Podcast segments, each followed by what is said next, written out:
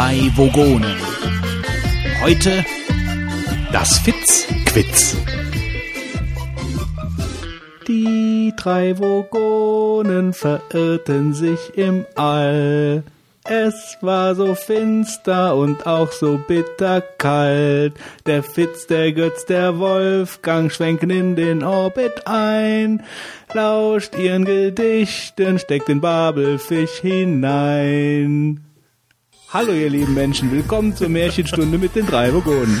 Onkel Fitz, Onkel Götz und der böse, böse Onkel Wolfgang sind wieder da, um euch mit brutalen Wahrheiten und blutrünstigen Wolfsgeschichten aus der Computermärchenwelt zu Tode zu erschrecken. Also, zündet euch eine kleine Kerze an, mixt euch einen pangalaktischen Donnergogler und kuschelt oder krallt euch an euren süßen, gefräßigen Plapperteddy von Tral und lauscht unseren Gedichten.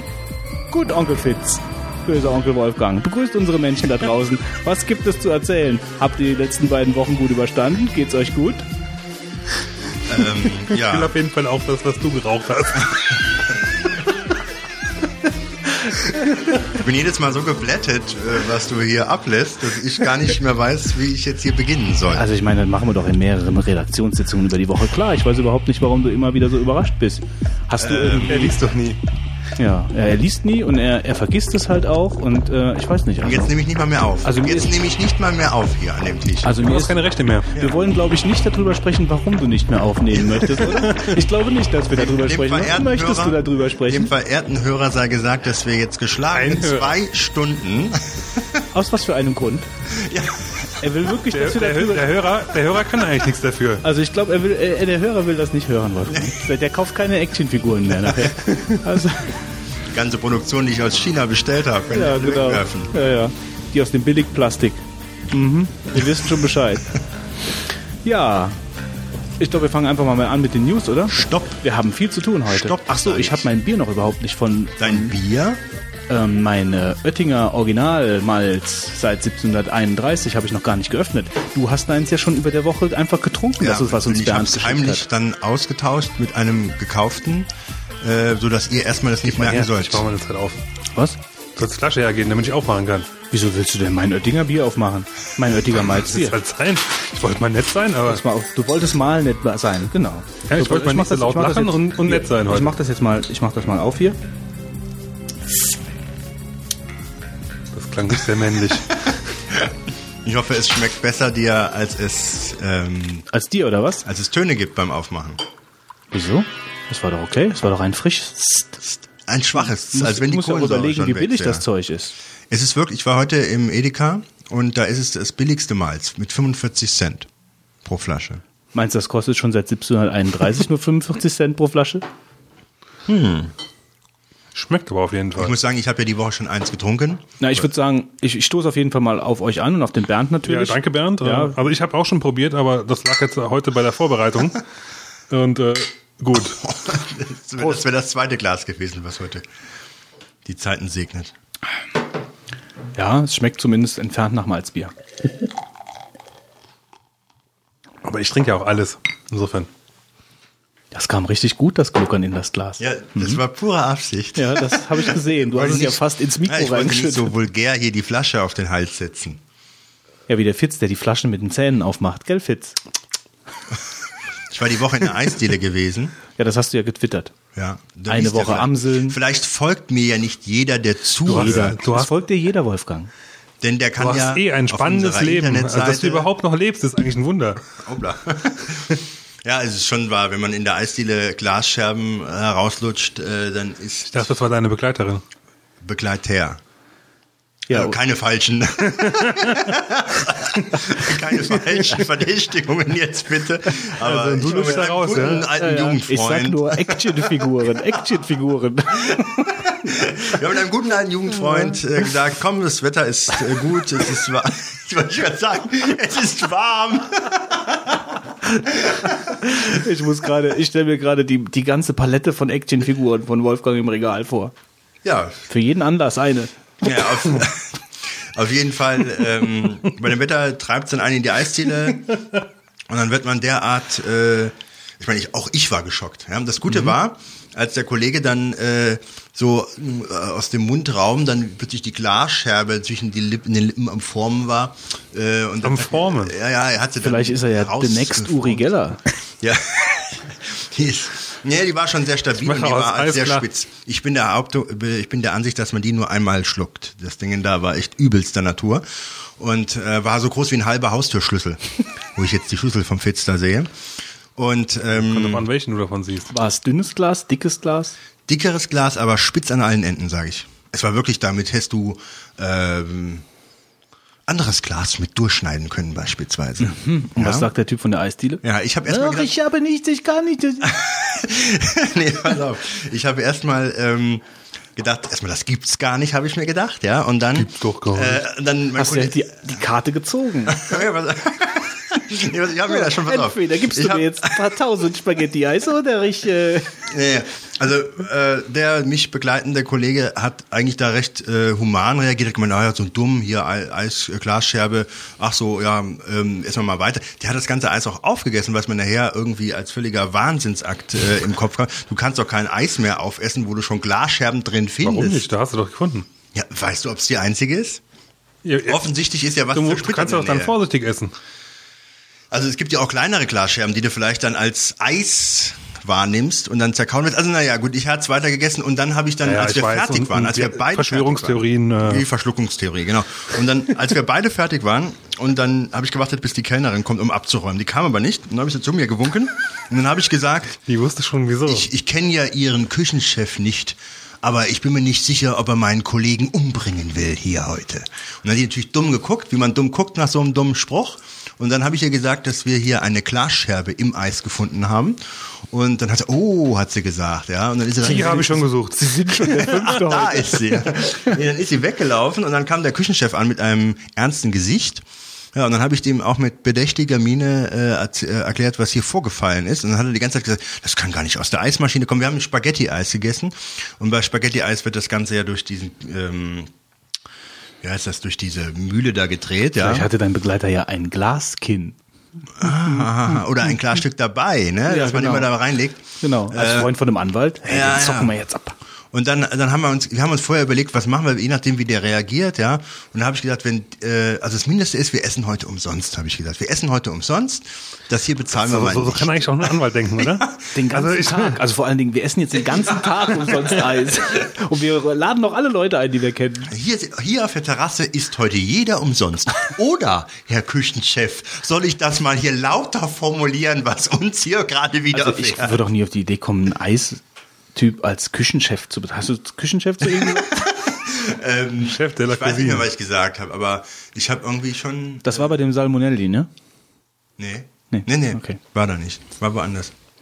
Kann ich, ja- kann ich dir sagen, wenn hier das Band nicht mehr läuft. Mhm, das war. Band. Ja, wir nehmen übrigens heute auf dem ganz neuen analogen ähm, 16 Kassettenrekorder 16-Bit Kassettenrekorder hier auf. Ja. Ja gut, dann hat er 20 Mal erklärt, warum es eigentlich nicht sein könnte. Und dann habe ich gesagt, jetzt ist es trotzdem drin gewesen. Und ähm, ja, und dann habe ich, hat er dann gesagt, ja, ähm, irgendwie hat er so geprabbelt von was nicht zahlen und so. Und dann habe ich gemeint, ähm, damit wir uns klar verstehen, wir müssen hier nichts zahlen. Nee, Quatsch. Ähm, auf jeden Fall. Na, du bist schon ein sehr angenehmer haben Zeitgenosse. ja, wir haben dann drauf gedrängt, dass wir hier ähm, äh, eine Entschuldigung von ihm bekommen, die hat er natürlich gegeben. ist er vor euch auf die Knie gefallen, ja? Und Nee, hat- auch Spaß. Also lange Rede, kurz Sinn, wir mussten nichts bezahlen. Ähm, ich habe auch nichts bezahlt, obwohl ich keine Glasscherbe hatte, aber ich habe es mir ja mit ansehen müssen. Ich fand es auch lustig. Oh ja, du hast wahrscheinlich mehr Ansehen gelitten müssen. als dein Kumpel. Ja, und eigentlich habe ich meinem Kumpel gesagt, ähm, er hat doch bestimmt jetzt einen Ekel vor Eis entwickelt und wird das ganze, den ganzen Sommer kein Eis mehr ess essen.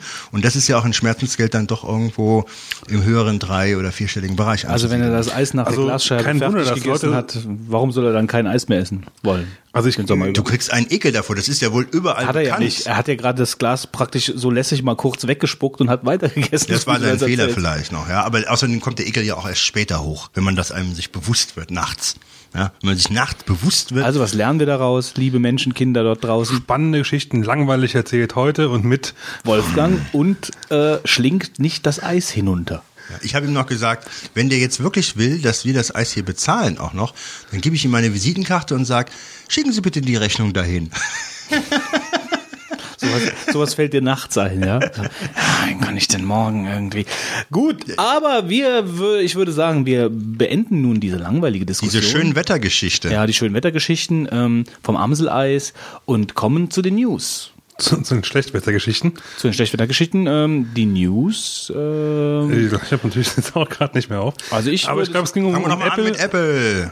mit Apple, schon wieder mit Apple. Naja gut, okay, fangen wir mit Apple an. Aus Prinzip schon. Okay. Ich, ich bin mal gespannt, ob einer heute von euch heute. Arbeiten jetzt mit Reserve-Batteriestrom. Der Reserve-Batteriestromkabel kommt rüber. Ich, weiß, ich weiß nicht, ob einer von euch heute in die Text was von Windows schreiben wird, denn es hat, glaube ich, heute nichts. Ich mach's auf jeden Fall rein, weil ich den letzten Mal immer so angeschissen wurde, dass kein Windows drin war.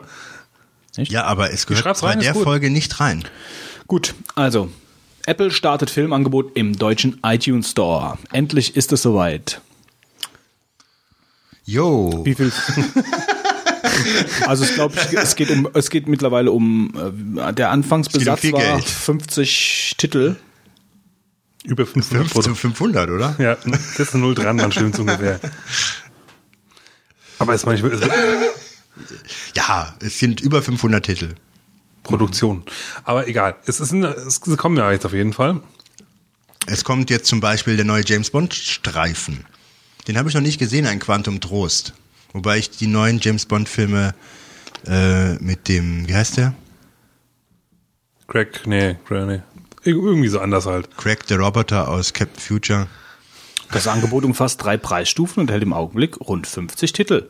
Wie beispielsweise Wall-E, Fluch der Karibik und der Will Be Blood. Zum Start stehen über 500 Produktionen. Naja gut, wir haben halt unterschiedliche, wir haben unterschiedliche ähm, äh, Informationsquellen. einigen, wir, einigen wir uns einfach drauf, es hat angefangen. Ja, es hat angefangen. Und man kann jetzt wahrscheinlich mit der Zeit immer mehr kaufen. Wer nutzt das von euch? Ähm, das deutsche Angebot hatte ich noch nicht benutzt, weil es ja gerade erst neu rauskam. Ich hätte mal zeitweise aus den USA ein paar Sachen runtergeladen, Leihweise, aber nur Leihfilme. Aber vielleicht kannst du da mal gerade was zu sagen. Wo, wo ist der Unterschied? Leihfilme, das ist halt diese zeitlich beschränkte Geschichte. Genau, du kannst äh, den runterladen, Den Leihfilm? den Leihfilm, ja genau. Also im Prinzip lädst du den genauso runter wie den normalen Film auch. Das hat keine äh, also Qualitätseinbußen oder sonstiges. Und den kannst du dann 30 Tage auf der Festplatte behalten. Und dann äh, inner, musst du innerhalb von 48 Stunden zu Ende geschaut haben. Also wenn du den angefangen Wenn du hast, einmal angefangen hast. Ja. dann kannst du, hast du 48 Stunden Zeit, ihn zu gucken und dann löscht er sich automatisch wieder. Kostet natürlich ein bisschen weniger, als wenn du den Film kaufst. Ich muss jetzt gerade da so unweigerlich an die, an die selbstzerstörenden Nachrichten denken. Also diese Nachricht zerstört sich selbst nach 48 Stunden. Ich habe das bei dir damals gesehen gehabt. Ähm, du hast mir das gezeigt. Ähm, das Angebot in den USA war zwar nicht schlecht, aber auch noch nicht so umfangreich, wie man sich's wünscht. Ja, ich habe jetzt ehrlich gesagt schon länger nicht mehr reingeschaut, weil ich mittlerweile einen neuen Fernseher habe und eigentlich mittlerweile halt nur noch Blu-rays drauf schaue. Und das ist dann so ein bisschen, hm. wenn ich ein Apple TV hätte, würde ich es kaufen. Die Frage ist halt, also ich habe mir bis jetzt halt kein Apple TV gekauft gehabt, weil es halt keine Filme gab. Auf Deutsch zumindest nicht. Heißt das jetzt auf Deutsch, dass du einen kaufst jetzt? Ja, ich, das Problem ist, ich habe mittlerweile eine Playstation. Und es hat so die Frage, ob sich das da noch lohnt.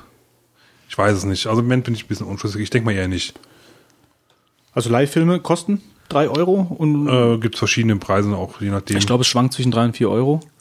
Ähm, je, je nach Aktualität des also in, Films. in den USA gab es auch mal ein 99 Cent Angebot für eine Woche. Ich weiß, ich denke mal, es wird es in Deutschland auch geben. Ich bin mir jetzt nicht 100% Hm. Ja, sicher. aber schon, klar.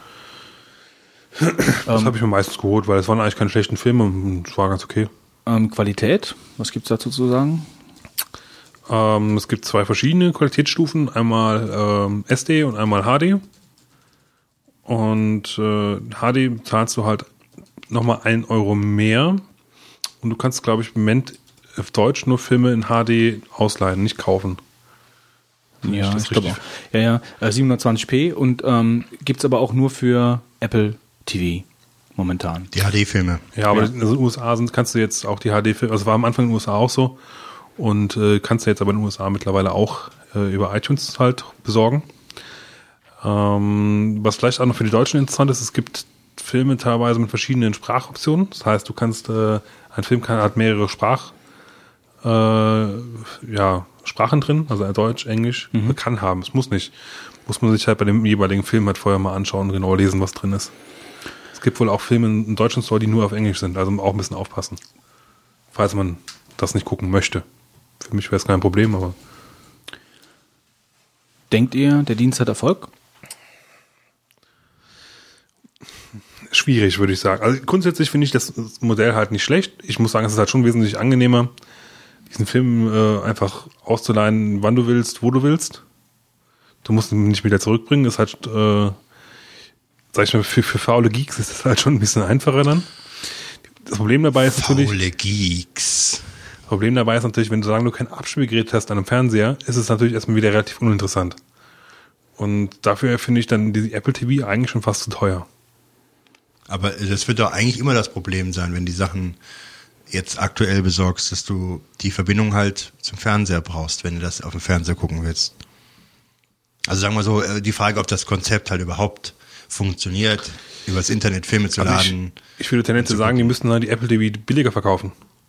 Dann denke ich mir, was du brauchst halt Mhm. eine, eine Vermarktungsplattform. Und das, dafür finde ich, also im Moment zahlst du, glaube ich, noch 300 Dollar. Euro? Euro? 279 Euro oder was? Mhm. Also äh, wir raten mal wieder ins Blaue rein, aber so eine Drehung wird sein. Guck mal Wikipedia nach. Nee, ähm, also meine Meinung ist, ich finde es eigentlich sehr interessant. Ich will das auch mal ausprobieren. Ich habe das Problem mit dem äh, Fernseher nicht, weil ich keinen Fernseher habe und ähm, auf den Beamer das eigentlich projizieren möchte, wenn ich das mache. Und dann an die Wand und äh, dann müsste das ja eigentlich laufen. Ich bin mir jetzt nicht sicher, wie das mit DRM, äh, die sind ja DRM geschützt, wie das aussieht. Kann ich dir ehrlich gesagt gerade nicht sagen, ob das überhaupt technisch geht. Was denn? Auf den Beamer gucken oder was? Ja. Das kann ja sein, also je nachdem, was kann sein, dass es geht, kann sein, dass es nicht geht, ne? Aber ich gehe doch nur Also hin. informier dich bitte vorher. Einmal. Aber ähm, ich tue doch nur das, den Monitor praktisch äh, projizieren über den Monitorausgang äh, an den Beamer dran. Da, wo, wo kann da ein DRM-Problem auftreten? Halte ich jetzt eigentlich gesagt, kann ich nicht nachvollziehen. Es gibt, äh, also ich weiß zumindest, dass es bei Blu-ray so gibt, dass du halt, äh, du musst im gesamten, du musst im, im, im Monitor einen Chip drin haben und im Abspielgerät und eventuell alles, was dazwischen geschaltet wird, das diesen Kopierschutz unterstützt. Ich weiß nicht, wie, was, was Apple DRM genau kon kontrolliert, kann ich dir ehrlich gesagt im Moment nicht sagen. Weiß, Also ich informiere mich vorher oder kauf einfach blind und bin dann, ähm, kauf den 99 Cent Film, dann ist gut. Dann weiß es zum Testen. dann weiß ich, was läuft. Also von daher, ich denke, es ist ganz nett, ähm, auch wenn ich es nicht auf dem Beamer gucken müsste. Ich habe ja so einen 24 Zoll iMac und da kann man eigentlich ganz gut Filme auch drauf gucken. Und ähm, von daher, wenn jetzt hier steht, dass das ist der Schönheit. Beitrag zur Allergie jetzt äh, für diesen Frühling. Ähm, ja, wenn da steht, dass die Filme jetzt auch mit Tag der DVD-Veröffentlichung im iTunes Store landen, finde ich das sehr interessant, weil hier Preise von 4 Euro für neuere Filme, 3,50 Euro ist bei uns der Videothekenpreis und für 50 Cent gehe ich nicht aus dem Haus. und dann der Stress am nächsten Tag, immer der psychische Stress, du musst es zurückbringen und wenn du es verpasst, dann kostet das Unmengen Geld und meine ewige Angst, Der dass ich irgendwann, psychische Stress. dann meine ewige Angst, dass ich irgendwann mal einen Film kann ich das mittlerweile dass ich nachvollziehen. den Film irgendwann mal äh, irgendwo liegen lasse und dann nicht zurückgebe über Wochen und dann mich nachher total ruiniert habe. Total ruiniert als Anwalt, wenn er dann Zweifel. Ja, gut. ja. Ja, ich bin da drauf, also ich bin, ich bin gespannt, ob so ein Dienst in Deutschland Erfolg hat. Also das kommt ja immer mehr. Also ich bin einfach gespannt. Also Apple TV ist für mich relativ uninteressant. Gut, was denn? Du hast ja auch äh, nicht mal ein. Ja, Aus welchem Jahrhundert? Äh, das Du kommt hast noch ja weder einen Beamer noch einen Playstation, du hast Gar nichts. gar nichts. Gar nichts. Kein Apple TV, ich habe keinen ähm, keinen LCD-TV. Wobei der Marc war jetzt da, hier unser, unser Hausmeister, der war mal wieder zu Besuch. Hat immer wieder klar Schiff gemacht. Genau, hat mal wieder aufgeräumt und hat dann gesagt, ähm, also weil er hat sich glaub, letztes Jahr einen LCD gekauft, einen dicken, und hat mir gesagt, kauf dir einen. Und wenn du dir einen kaufst, dann wirst du es auch nie bereuen. Und wenn da jetzt einer stehen würde, du würdest sagen, wie konntest du, wie konnte ich nur so lange damit warten, bis ich mir einen kaufe. Von daher bin ich momentan, Am LCD dran. ja, ich bin da schon ein bisschen dran. Er hat mich da schon angefixt. Du weißt ja, dass es eine Folgekosten mit sich zieht, ne? Dann kommt dann die PlayStation 3, Die Apple PlayStation TV. 3 kaufe ich mir nicht. Ich habe ja die Wii. Aber die, Die Wii- sieht auf so einem Fernseher, glaube ich, nicht so doll ja, die aus. sieht nicht so toll aus, das stimmt. Das habe ich letztens noch gesehen, fand ich auch nicht so prall. Aber egal, nicht unser Thema. Ähm, Spielfilme abgehandelt, würde ich sagen. Oh, ihr könnt ja mal ein bisschen, falls einer von euch so die, das ausleiht oder so, kann ja auch mal Feedback abgeben im Kommentar. Würde uns auch interessieren. Ich würde es irgendwann mal machen. Also man muss man eine neue iTunes Store Version dafür runterladen? Also iTunes Version dafür? Ich wüsste nicht wieso, weil technisch geht's ja jetzt auch schon im äh, Ami Store und ist ja, ich wüsste nicht, was der Unterschied sein sollte. Und selbst wenn nicht geil, was kriegst du auch noch in eine neue Version runterzuladen und zu installieren, oder? Weiß ich doch nicht. Gut. Gut. Machen wir das nächste Thema, würde ich sagen. Haben wir noch ein bisschen was vor heute. Ja. Kommen wir zu den Script Kiddies. Genau. Solche Leute würde Wolfgang gnadenlos äh, Von den Kadi-Zerren. Richtig, ja, das glaube ich sogar. Und zwar gab es doch mal einen netten 17-jährigen jungen Herrn. Der Langeweile hatte. Genau, also ich meine, kann, kann ich gar nicht nachvollziehen, in dem Alter Langeweile zu haben. Das habe ich auch nicht. Also was, was, für, ein- was für ein schwacher Grund. ja. Ja, und auf jeden Fall hat der wohl, ähm, also ich, einige von euch werden wohl mitbekommen haben, dass am Wochenende über Ostern war es, glaube ich, ne? Dass es äh, ein äh, Wurm über Twitter durch die Gegend geisterte. Und der Ursprung war wohl der, dieser Herr Mickey Mooney. Der 17-Jährige. Ach der. Cooler Name, Mickey Mooney. Der soll äh, Mickey Money irgendwann mal heißen wahrscheinlich. Aha. Wie heißt du? Mooney. Mickey Mooney. Ich bin der, der damals als Ich bin der 17-Jähriger Gelangweilte. Ich bin der gelangweilte Twitter-Wurm-Ersteller. Das gelangweilte Script Kitty Mooney. Aber so besonders erfolgreich war es ja auch nicht, oder? Also es hat jetzt nicht so Wellen geschlagen. Also ich, hat einer von euch eine Nachricht bekommen oder irgendwo ein, äh, Ich habe meine Profildaten irgendwann mal eingegeben.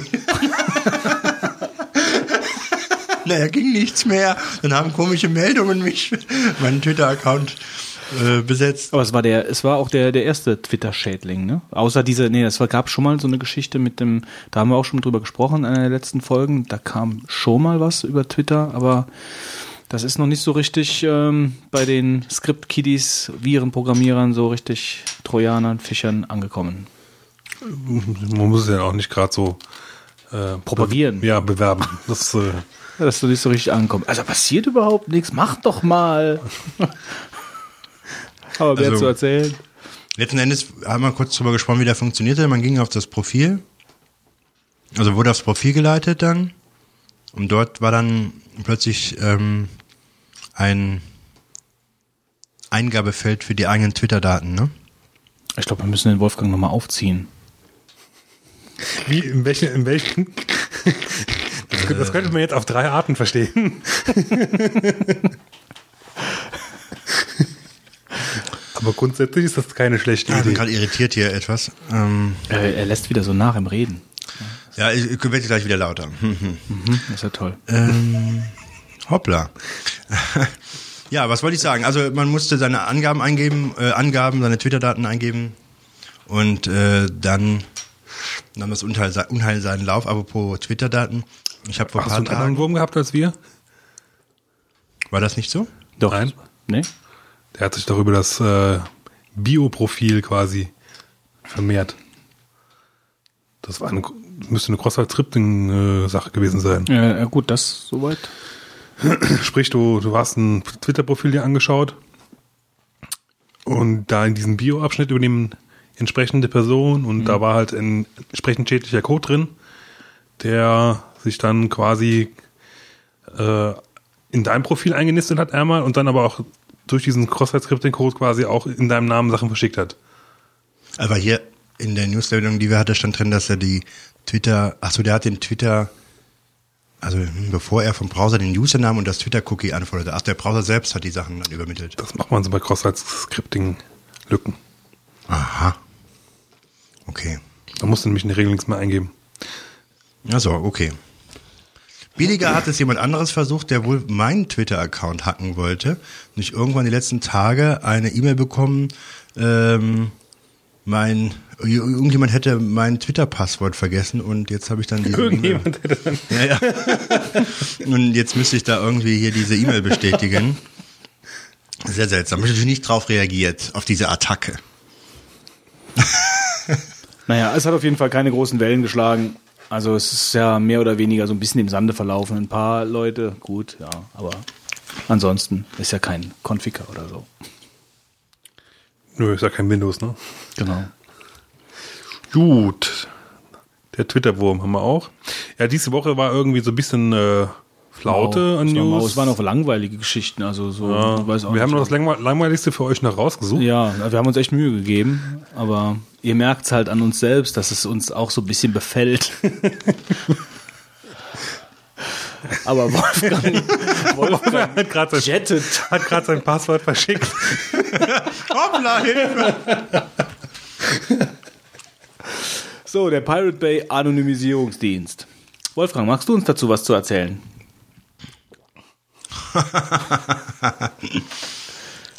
Moment mal kurz. Ich bin dafür, dass wir das nächste Mal Ja, zu viele Insider. dem Wolfgang einen Rechner geben, der äh, quasi komplett gesperrt wurde, außer dem Browser. Ich krieg ja gerade einen Flash hier, was hier alles blinkt. Du bist einfach nicht, du musst nicht, du bist nicht multitaskingfähig einfach. Nee. Oder nicht mehr. Das lässt nach langsam. Er ist ein Mann. Also mit diesem Anonymisierungsdienst von Pirate Bay kann praktisch zwischen verschiedenen ähm, Teilnehmern ein, ja, eine anonyme Verbindung hergestellt werden. Ist das richtig, Witz?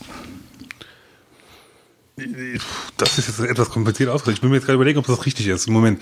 Also theoretisch, du kriegst eine versichere Connection zwischen dir und diesem Anon- Anonymisierungsdienst. Und theoretisch dürfte dann auch die Person am anderen Ende nicht wissen, dass du hinter der Leitung stehst. Also hinter der Anfrage. Das ist der Sinn. Insofern war ich halt im überlegen, ob das, was du gesagt hast, Sinn macht, aber das ich eh gerade vergessen habe. Aber das ist aber anscheinend nur ein Anonymisierungsdienst dahingehend, dass man anonym, anonym Daten austauschen kann, aber nicht zum anonymi anonymisierten Surfen gedacht. Ein VPN-Zugang, damit kannst du theoretisch alles anonymisieren. Du, wenn ich jetzt dir eine Anfrage schicke, siehst du, dass ich dich anfrage. So, wenn ich jetzt, wenn der Götz einen VPN-Server hat, dann schicke ich, logge ich mich beim Götz ein, mache eine VPN-Verbindung, die ist dann sicher schon, also sicher erstmal. Das ist die eine Sache. Und für dich sieht es so aus, als ob meine Anfrage von Götz kommt.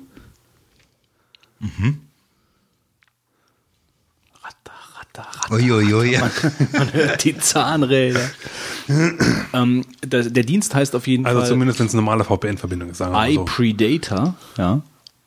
iPredator. Ja, interessant ist ja der, der Grund, warum sie das jetzt einführen. Ja, gilt das eigentlich nur für Schweden, diese EU-Richtlinie? Okay, sag erstmal was zur EU-Richtlinie. Äh, ich finde sie gerade nicht. Zur Durchsetzung geistigen, der, der geistigen Eigentumsrechte. Genau. Ähm, und damit ist auch wieder die Möglichkeit gegeben, wohl die ähm, vom Internetprovidern die äh, entsprechenden IP-Daten wahrscheinlich auszulesen. Dagegen soll es ja schon nicht schützen. Ja. Und tja, Naja, es ist, also das Internetaufkommen ist auf jeden Fall zusammengebrochen. Na, zu, Gebrochen. Zu, naja, zu, zu, zu 30 Prozent, äh, 30 Prozent weniger Aufkommen nach diesem Inkrafttreten der EU-Richtlinie.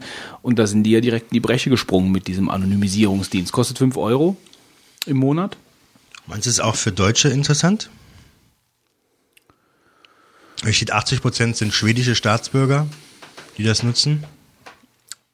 Ähm, Also ich sag mal so, 20% zum Beispiel wäre das für dich interessant, wenn du Spotify benutzen willst und alle Songs haben willst, die in Schweden rauskommen. Zum Beispiel mal so. Weil dann bist du ja für Spotify ein User aus Schweden. Smöre, Bröt. habe ich dann schwedische Schlagerstars. Es ist zum Beispiel für dich auch interessant, wenn du äh, sonst keinen VPN-Zugang hast und öfter mit, äh, auf öffentlichen WLANs unterwegs bist. Weil die ja meistens nicht sicher sind. Und man ja bei öffentlichen, nicht dafür gedachten WLANs sicher so- sogar noch strafbar machen könnte. Nee, das war jetzt eine andere Sache. Nee, es war einfach nur, wenn du in einem öffentlichen WLAN, was auch dafür gedacht ist, so. drin bist, ähm, dass du da quasi die Verbindung zu dem VPN-Server nochmal verschlüsseln kannst. Sprich, da kann dann keiner mit äh, äh, sniffen. Also viele Leute ist das auch interessant, aber ich, ich finde jetzt 5 Euro, wer es halt viel nutzt, finde ich okay. Ist die Frage, wie schnell das ist. Gut, das, da müssen wir halt mal abwarten, was, was dabei rauskommt halt, ne? Weil im Endeffekt kommt es auch darauf an, was du einschätzt, ob du allen Verkehr halt drüber laufen lässt oder nur bestimmten Internet-Traffic halt, bestimmte Protokolle oder was. Ähm, ja, hast natürlich immer einen Flaschenhals auf der einen Seite, ist klar. Also kannst du haben, wenn sie. Müssen aber ich glaube, da kann uns dann nur die Erfahrung mit der Zeit dann irgendwie was sagen. Da, da ich halt überhaupt keine Informationen habe, was die dann Hardware stehen haben und Anbindungen, lässt sich darüber schlecht äh, Spekulieren. richtig. Gut, ich würde sagen, wir springen mal weiter. Ähm, mal direkt Hüp, hüp. mal äh, eine Frage überhaupt grundsätzlich, bevor wir jetzt über den Drobo Pro sprechen. Ähm, ich meine, der Drobo hat ja, als er rausgekommen ist, schon recht heftige Wellen geschlagen, so in, äh, sagen wir mal in der Speicherlösungsszene. Ähm, Ich frage mich, aber das vielleicht wartest du kurz darauf, was ich mich frage. Also wir ich frage mich, was ihr euch beide fragt. Ähm, also ich habe mich gefragt, ähm, ich weiß gar nicht mehr, was ich mich gefragt habe. Also ich habe mich gefragt, äh, soll ich mir so ein Ding kaufen? Ja, weil es ist ja wirklich, es hat ja Wellen geschlagen. Also ja, oh, Drobo und oh, ohne, ohne Ende Platz und so. Ähm, aber was mich halt schon grundsätzlich ein bisschen an dieser ganzen Geschichte stört, ist halt so diese Blackbox-Geschichte. Also dass du ja, ich meine, es ist ja eine RAID-Lösung, okay, ja, alles klar. Aber ähm, Auf der anderen Seite, wenn du einen RAID-Controller kaufst, hast du im Endeffekt auch eine Blackbox-Lösung. Naja, aber das hier ist ja so eine richtige Blackbox-Lösung. Es weiß ja keiner so richtig, wie es funktioniert. Also wie die, wie die praktisch die, äh, man die ganzen anderen Sachen, den RAID-Controller und Wenn du RAID-Controller in deinen Rechner reinsteckst, willst du auch nicht wissen, wie es innen drin wenn du Das willst ist es nicht wissen, du kannst es aber wissen, wenn du es willst. Hm, bin ich mir gar nicht so sicher. Hm. Also ich, ich würde jetzt nicht meine Hand für den Zweier legen, aber ich glaube auch da, die, die Controller und Chips sind dann auch, äh, also klar, wenn du natürlich entsprechend Ressourcen Also es hat zumindest, es hat zumindest bei mir, ich meine, zu, zu so einem Kauf gehört ja auch ein Feeling. Und das Feeling hat mir, äh, als ich über die Kiste gelesen habe, damals gesagt, kauf's nicht. Ich wollte dem Ding nicht meine Daten anvertrauen. Ja, also das, so, so, das, das Feeling hatte ich halt so bei der ganzen Geschichte und dachte, warte mal noch ein bisschen. Es gab ja, glaube ich, am Anfang auch nur die USB-Variante, dann die Firewire-Variante ist später gekommen, so wie ich das in Erinnerung habe. Gut, und jetzt ist der Drobo Pro. Vielleicht wollen wir erzählen, erzähl mir erstmal, was ist ein Drobo? Und Drobo ist eine Blackbox-Rate-Lösung. Okay, und warum, warum hat er denn so viel Wellen geschlagen? Weil, also eine Blackbox-Rate-Lösung klingt irgendwie ziemlich unspektakulär. Ja, er hat halt so viel Wellen geschlagen, weil er so Mac-like so einfach zu bedienen ist. Du hast halt eine, du hast halt eine leere, eine leere RAID Blackbox, mit die du halt dann mit äh, mit mit mit Festplatten füllen kannst. Ähm, ein ganz normales RAID-System, ein RAID wie viel System, das, kann, das weiß ich jetzt nicht. Das ist offiziell kein Rate, insofern. Äh, naja gut, aber im Endeffekt, äh, du kannst wie viel mal äh, die Daten an Mengen speichern. Also ich glaube, es funktioniert relativ ähnlich zum Rate 5, aber äh, Ja. Gut, Raid, Raid wäre wahrscheinlich mal ein Deep Thought-Thema. Ähm, auf jeden Fall könnte der Wolfgang mal machen. kann man äh, relativ einfach seine Festplatten tauschen. Ähm, du hast eine schöne GUI. Äh, Also einfacher heißt, du schiebst da einfach rein. Du schiebst sie einfach rein Also und dann, dann leuchtet der kurz gelb und dann leuchtet alles grün, dann hat die Daten gespiegelt und äh, ja, du hast halt dann einfach ein leicht zu bedienendes, nett aussehendes RAID-System. Der andere Vorteil ist noch, dass ähm, du verschiedene Festplattengrößen kombinieren konntest oder kannst. Das kannst du nämlich nur teilweise halt bei aktuellen RAID-Controllern machen. Also es ist, äh, kann halt sein, dass du in, zum Beispiel eine größere Platte reinsteckst, dass du halt zwar den Teil, ähm, wenn du halt bis jetzt 400 Gigabyte Platten drin hattest und dann halt eine Tausender reinbaust, kannst du auch nur 400 Gigabyte davon nutzen. Also das, aber beim Drobo ist halt diese Begrenzung halt auch weg. Jetzt ist auf jeden Fall nach der USB-Inkarnation und der Firewire-Inkarnation ist jetzt ein neuer Drobo rausgekommen, der Drobo Pro und das ist halt eine 19er Variante, also für einen praktisch einen 19er Rack-Teil. Ähm, bietet Platz für bis zu acht 3,5 Zoll SATA-Festplatten, Im Verhältnis, also im Vergleich zum, zum normalen Turbo, der hat vier. zwei Firewire, äh, zwei Firewire 800 Ports, eine USB 2.0 Schnittstelle und einmal äh, ISCSI. Das Gase, ja. Und äh, kann aber auch, äh, also Netzwerk, ne? Direkt von Haus aus. Ja, ja gut, genau, das war ja auch bei der, bei der anderen, musst du ja nachrüsten, ne? Konntest du. Du musstest nicht, aber Nee, also, nee, aber ja, genau. Ähm, also ich denke man kann grundsätzlich sagen, es ist erstmal eine sinnvolle Erweiterung. Ähm, klar, mehr Platz, mehr, mehr Funktionalität kostet logischerweise auch mehr. Also es ist also definitiv im, im Pro-Bereich auch angesiedelt vom Preis her. Um, also hast du gerade die Seite auf? Nee, äh, also ich habe hier eine- schon eine, eine Seite. Ich habe schon eine Seite auf hier, ja. Ich habe schon eine Idee, was wir damit machen können. Ähm, also sie sind halt ihrem ihrem äh, System da. Ich war gerade am Lesen. Ich weiß gar nicht, was du mich jetzt da gerade gefragt hast. Also sie sind auf jeden Fall ihrem Konzept da treu geblieben mit den unterschiedlichen Größen äh, von der von der von den Festplatten. Das ist, äh, das geht auch bei dem Drobo Pro. Ähm, ähm, ich bin, Drobo Pro ist die Dual Disk, also neu am Drobo Pro ist die Dual Disk Redundancy, ja, Redundanz, die im laufenden Betrieb mit einem Klick aktiviert und deaktiviert werden kann. Einmal aktiv können dann bis zu zwei Platten gleichzeitig ausfallen, ohne dass dem Speichersystem Daten verloren gehen. Genau, das war noch, und, und iSCSI war auch noch eine Erneuerung. Und zwar ist iSCSI ähm, ein Netzwerkprotokoll. Bin mir jetzt nicht 100% sicher. Auf jeden Fall äh, kannst du damit die, die, den äh, Platz, den du auf den Trobo hast, zur Verfügung stellen im Netzwerk. Und zwar äh, wirklich für dich aber vor Ort auf deinem Rechner als, als ein Block-Device, also wie eine richtige Festplatte. Das heißt, du kannst da drauf dann noch ein beliebiges Filesystem draufbauen. Ähm, und es ist halt relativ flott, weil es direkt über Ethernet geht und keinen äh, ähm, sonstigen Overhead hat. Also äh, iSCSI kannst du halt, kurz in der Wikipedia nachgeschlagen, hier ist also Ist ja äh, blöd. welche Nutzung äh, über TCP ermöglicht. Genau, also über Netzwerk halt. Ja. Ist def- definitiv auch ein Pro-Feature. Ja, Kostenpunkt. Also ich habe hier nur die Dollarpreise. Also das, das, das Rack ohne, ohne Festplatten äh, 1300 Dollar. Der normale kostet, glaube ich, 400, ne? Und nur das leere Probo. Von Der den norma- Festplatten. Die normale, die normale Variante Ja. meinst du? Mhm. Ähm, ja, Ähm, also die billigste Rack-Variante inklusive Einbaurahmen und 2 Terabyte Speicherplätzen äh, Plätzen, ähm, ist direkt bei Drobo im Webshop für 1749 US-Dollar zu haben. Finde ich alles bisschen viel Geld. Kriegt man in Deutschland bei Cyberport auch normal. Ja, Ja, also ist es für mich, äh, also ich denke mal, die wollen sich halt mit dem, mit dem Ding hier auch ein bisschen, äh, die wollen die Consumer nicht verschrecken, wollen aber auch so mit dieser 19er, 19 Zoll Variante auch so ein bisschen im, im, im Pro-Bereich sich etablieren, kann ich mir vorstellen. Ne? wie der Name vom Trobo schon Ja, andeutet. Also die Frage ist halt, ob das ankommt, ne? Also ob das. Eigentlich äh, ist ja der Turbo Classic die Lösung für die Leute, die sich nicht mit viel mit beschäftigen wollen und eben keine Pros sind. Ja, das heißt ja nicht, dass, dass, ähm, dass die Pros sich äh, sowas nicht kaufen. Das heißt es nicht, aber es von der Ausrichtung denke ich mir eher ein Consumer-Produkt gewesen immer. Äh, Von Anfang an schon, ja. Nur jetzt halt mit dieser neuen Variante. Hm.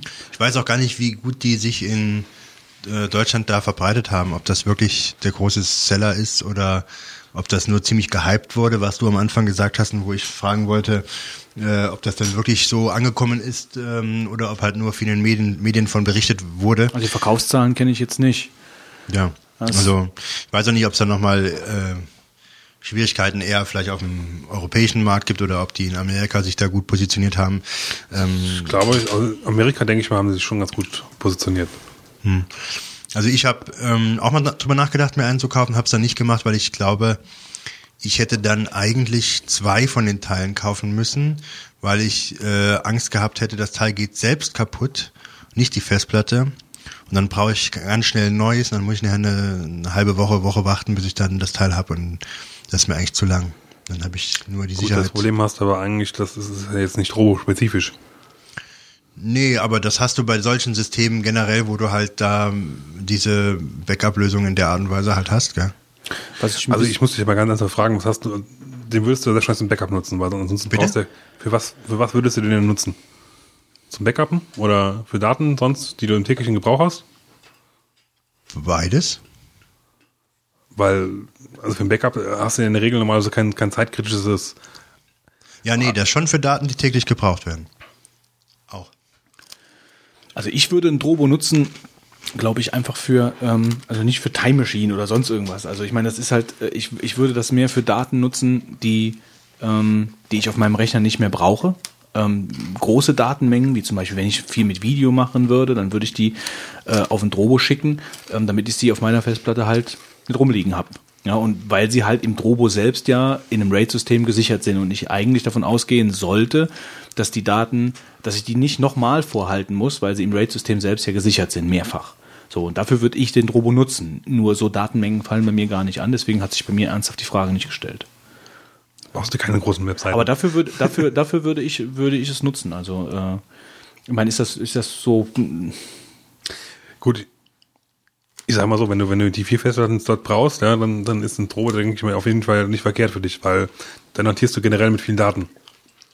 Wenn du natürlich halt nur eine 500 Gigabyte Platte brauchst, um deine Daten zu verwalten, ist dann die Frage, ob du nicht einfach halt hier eine zweite 500 Gigabyte Platte kaufst und die einfach äh, klonst. ja. Ja, genau so. Also für mich ist es uninteressant. Gut, Drobo Pro, weg. Ähm, Roboplo. Robopro. Robopro in den Klo, oder was hast du gerade gesagt? nee, ich habe einfach nur, Nee, ach so. Alles verstanden. Hast, hast du ein anderes Mal als Bier Ja. als wir? ja, ich glaube Du hast auch, noch äh, nichts getrunken, Er hat Fitz. sich- Äh, Götz. Ähm. ja, machen wir weiter.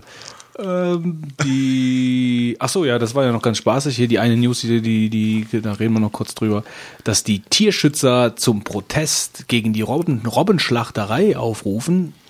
Das wäre kein Thema für die drei Vogonen, wenn, Wenn es nicht, nicht in in, World of. Warcraft passieren würde. Und zwar ähm, hat eine Tierschutzorganisation, die nennt sich PETA, P-E-T-A, ähm, einen virtuellen Protest ähm, in der Welt von World of Warcraft gegen Kanadas Robbenquälerei ähm, veranstaltet.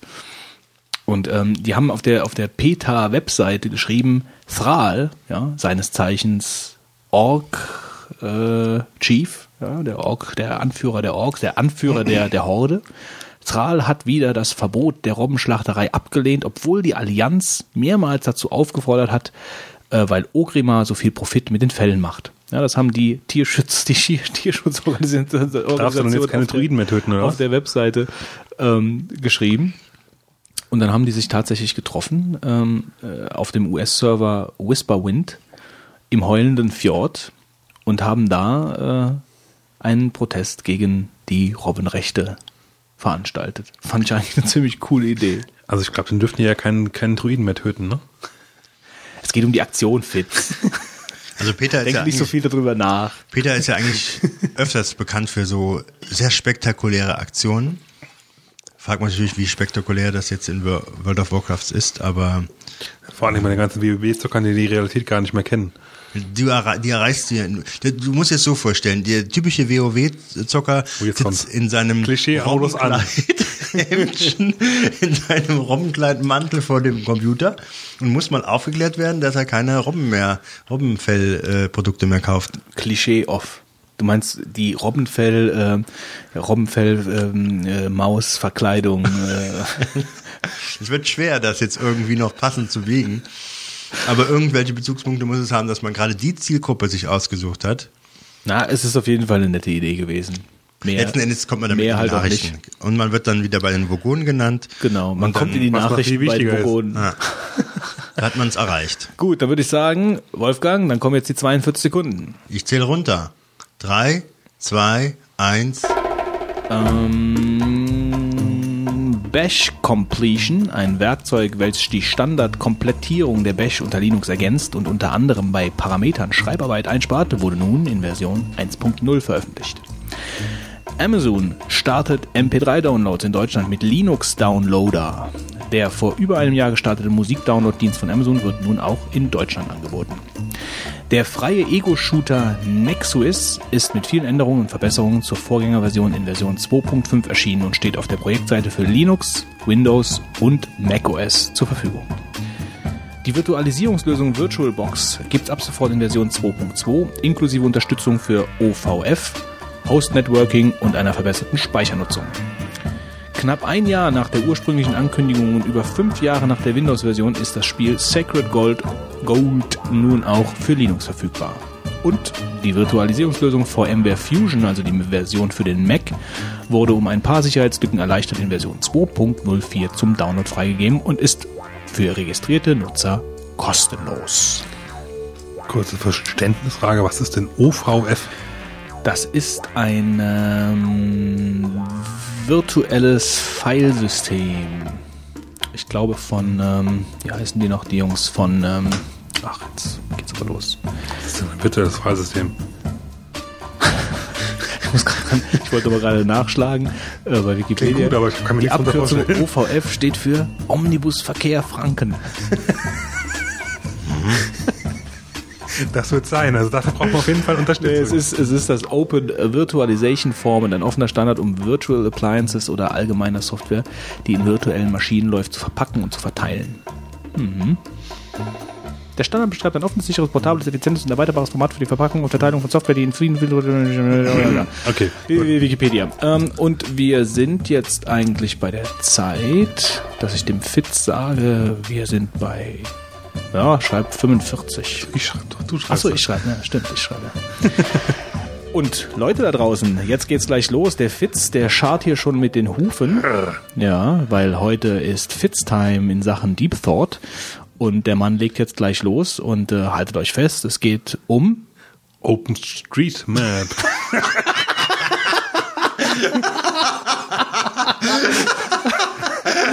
okay.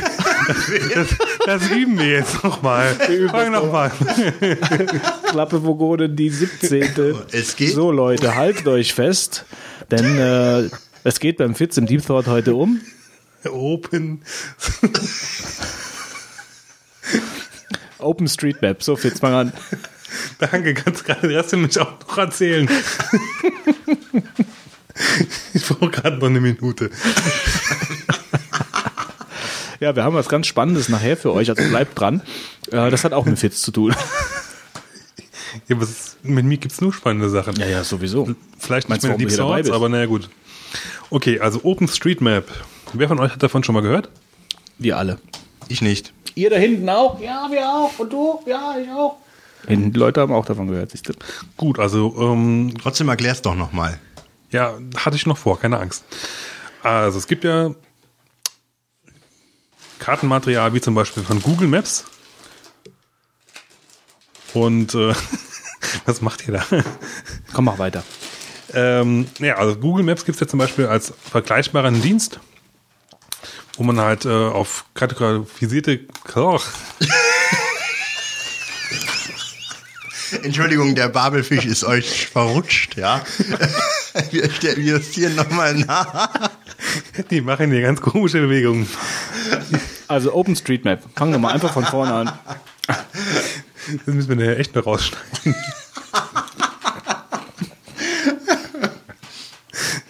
ja, also OpenStreetMap, ein Projekt zur Erstellung einer freien und kostenlosen Weltkarte ähm, will ich euch heute vorstellen. Es werden unter anderem Daten von Straßen, Flüssen, Eisenbahnen, Wäldern, Häusern und so weiter gesammelt. Ja, äh, im Prinzip kann man sich so vorstellen wie Google Maps. Man kann, kriegt dann also auch so eine schöne Karte, äh, wo, auf der man halt gucken kann, da und da gibt's halt die Straße A, und hier und da gibt's halt den Feldweg Y und hier gibt's halt den Fluss äh, Rhein und so weiter. Was man halt auf einer Karte halt so sieht. Einzige Ausnahme ist hierbei, dass du keine Höhendaten hast. Ja, so, der Unterschied ist aber folgender. Im Vergleich jetzt zum, zu Google Maps. Ähm, was soll ich denn machen? Was ist denn los? Ich weiß gar nicht, was du hast. Ja, ja. Äh, ich glaube, wir sollten vielleicht doch mal einen Videostream machen irgendwann mal. ich glaube, das wollt ihr wirklich nicht sehen. Naja, also auf jeden Fall bei OpenStreetMap arbeiten keine festangestellten Leute, sondern äh, es ist alles freiwillige Helfer, die sich einen kostenlosen Account bei OpenStreetMap anlegen und dann mit ihren äh, GPS-Loggern durch die Gegend laufen, fahren, schwimmen, keine Ahnung, also auf jeden Fall sich halt bewegen und die gesammelten Daten dann an OpenStreetMap übertragen. Sprich, es ist halt äh, so eher Wiki-Style. Es kann jeder dran rumarbeiten, sofern er halt einen Account hat.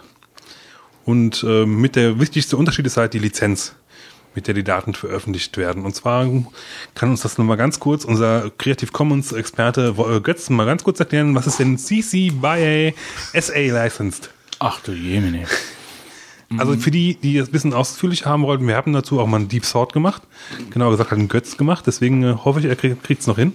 Ähm, Schauen wir doch mal auf die Website. ähm, sag mir nochmal, wie? CC, Creative Commons? ja, BI, also B, B, By? BY, by, by ja. und SA. Das ist, ist das 2.0? Oh, also da, Löse es doch auf. gut, also by ist klar, muss eh immer gemacht werden bei CC. Sprich, du musst halt sagen, woher es kommt. Und SA ist Share Alike. Das heißt, du musst die ver veröffentlichten Daten, wenn du, wenn du halt drauf zugreifst, unter der, derselben Lizenz mindestens äh, äh, veröffentlichen. Das hast du genau richtig erklärt, Witz. Ja, ich habe damals aufgepasst und mich heute aufs Thema vorbereitet. ich musste auch nochmal nachgucken. Aber na gut.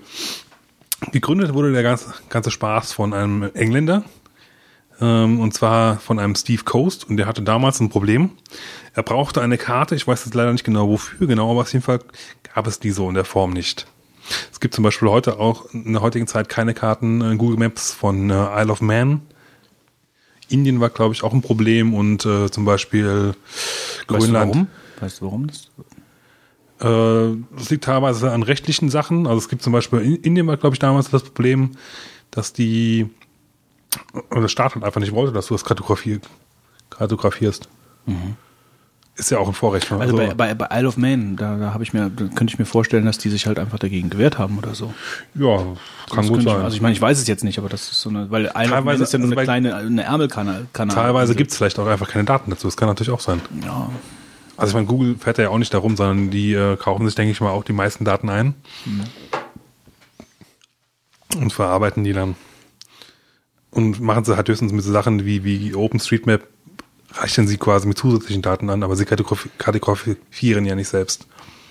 Das ist auch ein Unterschied. hast du gemerkt, er hat zweimal versucht, Kartigo- KKK. kartografieren zu, zu sagen und hat es dann beim dritten Mal einfach sein gelassen. Das finde ich gut. viel einfacher. Ja.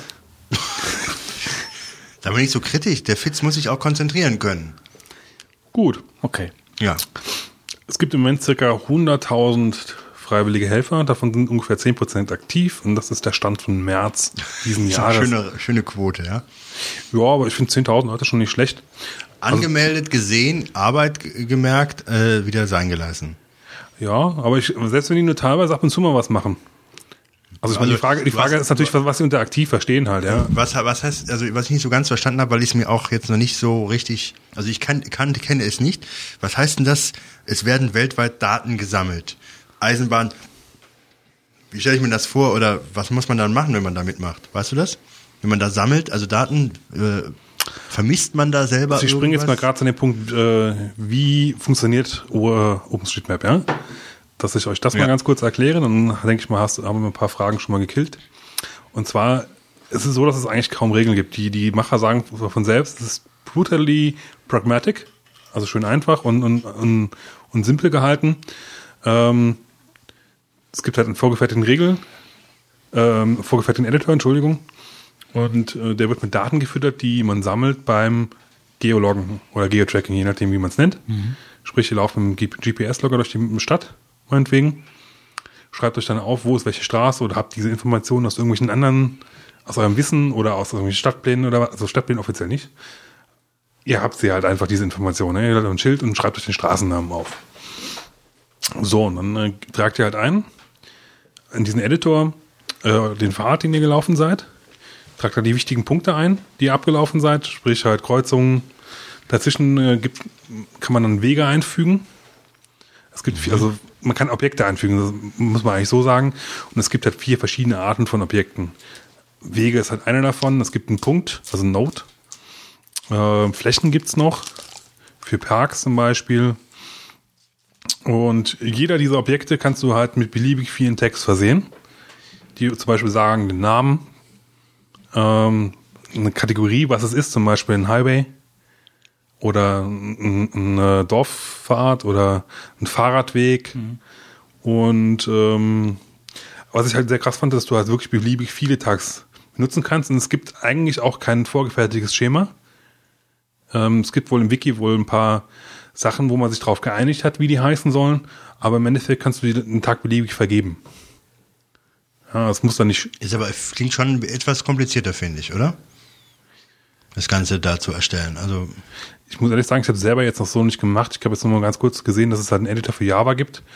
Ähm, mal ganz kurz reingeschaut, aber ich habe jetzt selber halt noch nichts eingetragen bis jetzt. Mhm. Ich habe aber vor, das zu machen, weil ich finde das eigentlich eine sehr witzige Sache. Ja, zum einen das, ich meine, aber äh, wie soll das auch so vollkommen einfach zu Nee, machen sein? Es sind halt so einfach. viele Daten und es, die Aber- Daten sollen ja auch gut aufgehübscht werden jetzt. Ja, Das muss halt, das muss halt gut aussehen, die müssen gut äh, verwendbar sein. Von daher ist das auf jeden Fall Arbeit. Also klar, ich meine, es muss natürlich recht gute Tools geben dafür, das ist klar. Aber da mache ich mir bei der Community halt keine, keine Sorgen, dass es die gibt.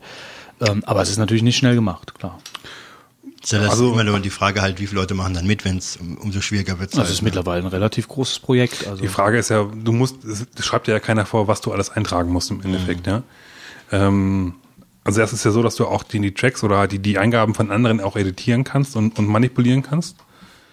Also es ist nicht so, dass du, ähm, dass nur du deine, deine Eintragung ändern kannst, sondern es kann halt jeder auch noch Sachen hinzufügen und, und ein bisschen korrigieren halt. Klar, also es läuft auch wieder ist ein Wiki halt. Wiki halt. Ist Also das Wiki ist ganz Karten-Wiki. zentral an der ganzen Geschichte. Ja, also wenn man, so kann man es eigentlich im Wesentlichen vergleichen. Das ist zwar technisch nicht ganz dasselbe, aber ähm, ja, und so funktioniert es halt auch. Es gibt noch eine andere Möglichkeiten, wie man so Sachen erstellen kann, und zwar geht das mit Luftbildern, äh, wobei man halt bei den Luftbildern aufpassen muss, dass man entsprechend lizenzfreie oder halt mit entsprechender Genehmigung es macht. Man kann also auch nicht, nicht liebe, jede, jede, heute habe ich es echt drauf, jede beliebige äh, Quelle nutzen, sofern man halt nicht weiß, dass, dass man halt die Rechte dafür hat. Aber wenn man diese äh, Sachen findet, zum Beispiel habe hab ich wohl rausbekommen, dass bei der NASA wohl ein paar Sachen rumliegen müssen, die man benutzen kann, ähm, kann man halt damit wohl auch relativ gut arbeiten und Sachen eintragen. Also man muss nicht unbedingt vor, vor Ort rumlaufen. Ja, im Prinzip war das eigentlich auch schon wie so, wie es funktioniert. Du hast halt dann diese Daten in der riesigen Datenbank drin und dann gibt's halt ähm, eine API, auf die du zugreifen kannst ähm, mit der du die Daten halt wieder auslesen kannst und entsprechend für deine Fälle äh, benutzen kannst. Weil der Vorteil ist ja wirklich, du kannst ja durch, dadurch, dass du auch für diese verschiedenen Tags benutzen kannst, auch für verschiedene Sachen Informationen hinterlegen. Also es ist nicht, es ist nicht nur gezielt auf Straßennamen zum Beispiel. Man kann zum Beispiel dann auch sagen, wenn das hier eine Stadt ist, dass die jetzt zum Landkreis so und so gehört. So Sachen kann man dann auch mit, über diese Tags halt hinterlegen. Ähm, ist vielleicht mal ganz interessant. Also, wenn ich jetzt zum Beispiel eine Pizzeria in Berlin bin und ich möchte ähm, auf meinem Flyer eine Anfahrtskarte haben, dann könnte ich ja so gesehen dann meinem, meinem zuständigen Grafiker oder meinem Neffen, wie auch immer wer es macht, ähm, äh, dann sagen, okay, gehe hier zu OpenStreetMap und äh, hol dir einen gewissen Ausschnitt aus äh, praktisch von meiner Straße und dann setzen wir es bei rein, machen halt ein kleines Kreuzchen drauf, wo die Pizzeria ist, schreiben unten drunter ähm, äh, Kartenmaterial bei OpenStreetMap und dann kann ich das benutzen. Richtig. So, und das ist natürlich eine wunderbare Geschichte für, für viele, viele, viele Anwendungen, äh, weil gerade Kartenmaterial ja schon so ein problematischer Bereich ist. Genau, damit kommen wir nämlich quasi, warum, warum wurde wurde es unter anderem halt auch gemacht, weil es gibt halt faktisch eigentlich ein Monopol von im Prinzip drei Anbietern, oder eigentlich sind es zwei, Teleatlas und Navtec. Und dann gibt es natürlich noch die Vermessungsämter und die wollen logischerweise für ihre Vermessungs-, äh, also, also auch alle von den dreien äh, wollen halt für ihre Vermessungen halt logischerweise Geld sehen. Und bieten dir auch in der Regel halt nur spezielle Lizenzen an. Du hast, du kannst dann halt nur nutzen für Webseiten, die du für Anfahrtskizzen. Ja. Oder mit, mit bestimmten Auflagen. Das heißt, du darfst nicht mehr als äh, tausendmal drucken, irgendwie sowas halt. Und das hast du ja in der Form hier einfach nicht. Du musst halt da- dazu sagen, dass es halt von OpenStreetMap hast und das war's. Und das ist ja auch ein sehr faires Geschäft, sage ich mal eigentlich. Auf jeden Fall. Also ich meine, wenn man, wenn man überlegt, was man, äh, ich meine, das ist bei, bei ich habe ja, ich habe ja tagtäglich damit zu tun, egal ob es jetzt Fotos sind oder äh, ähm, egal was. Also du musst da ja richtig Geld für hinlegen, für die ganzen Daten. Und wenn dann so ein Community-Projekt hier ähm, die Daten kostenlos zur Verfügung stellt, dann ist es nur recht und billig, dass die ähm, als Urheber genannt werden. Ja, genau. Ähm, was es halt noch so gibt, ich meine, dadurch, dass du halt diese verschiedenen Tags hast, gibt es natürlich auch ein paar andere Anwendungsfelder. Du kannst halt zum Beispiel auch Straßen in verschiedene Namen eintragen, theoretisch. Ja, du halt mal wenn sie auf Französisch einen anderen Namen hat als auf Deutsch. Ja. Ich weiß nicht, ob es sowas gibt, aber also Städtenamen könnte man sich zum Beispiel vorstellen halt, dass man das da braucht. Dass man dann die Daten halt entsprechend lokalisiert anpassen kann und, und anzeigen kann. Ich weiß zum Beispiel auch, dass von X-Plane äh, gibt es ein Tool, was auf diese Daten zugreifen kann und konvertiert. Und dann hast du halt in X-Plane wirklich realistische Straßenverläufe. Ist äh, insofern ganz cool, wenn du halt viel auf Sicht fliegst, also nicht nur nach deinen Instrumenten, sondern auch wirklich mal ein bisschen guckst. Dann navigiert man meistens auch nach äh, wichtigen Landpunkten. Das sind dann halt Fernsehtürme, Berge, Flüsse und Straßen in der Regel halt. Also dann da hat man immer so einen guten Anhalt. Und wenn man halt wenn, natürlich dann äh, einen Originalverlauf hast, ist es schon sehr angenehm, wenn du das nachfliegen kannst. Ähm, hast du Zahlen zur, zur Abdeckung? Also wie, inwieweit die OpenStreetMap mittlerweile halt ähm, Ich habe jetzt keine genauen Zahlen gefunden, halt nur Aussagen. Es ist wohl so, dass es halt auch sehr stark natürlich von, den- von den Leuten abhängt. Ja, klar. Äh, es soll in Deutschland eine ziemlich große Community geben, ähm, die teilweise dann auch, auch Hausnummern verteilt hat. In Berlin muss also zum, zum Beispiel sehr gut erfasst sein. ja. Ähm, ist natürlich, wenn du nach Afrika fährst, natürlich dann ein bisschen, ein bisschen holpriger. Oder kann es sein. Wobei ich da gehört habe, dass es da auch relativ im Kommen ist mittlerweile. Weil ich denke mal, für die wird es auch interessant sein. Weil die können tendenziell wahrscheinlich eher weniger Geld für ihre Karten ausgeben als, als europäische Sachen. Also, aber genaue Zahlen habe ich leider keine gefunden. Okay. Ähm, es war halt unter anderem auch die Aussage, äh, dass es wohl natürlich ist es natürlich auch ein Anwendungsfall äh, eine Routenplanung und, und Routennavigation im, im Navigationssystem. Ähm, da ist halt die Frage, wie weit sind die Daten halt aktuell und, und korrekt. Das kann natürlich auch ein Problem sein. Ja. Und dass du halt einfach halt eine Straße nicht fährst, weil, weil das, das System halt nicht kennt, aber in Wirklichkeit sie zum Beispiel da ist. Ja, aber das ist halt, klar, man muss halt damit leben, aber ich denke mal, wenn man dem Projekt noch ein bisschen Zeit gibt, wird das schon relativ gut werden. Zumindest in, in, in Ländern, äh, die auch fleißig mitmachen. In Europa, denke ich mal, wird es schon ziemlich gut sein. Kannst du was zu Trackpoints sagen? Das lese ich hier gerade. Also Hier steht halt, derzeit gibt es etwa 70 Millionen Trackpoints weltweit. Deutschland ist bis auf Struktur. Genau, du hast halt diese Checkpoints, sind quasi die, die Points, die du mit deinem GPS aufnimmst, wo du lang gelaufen bist. Mhm, okay.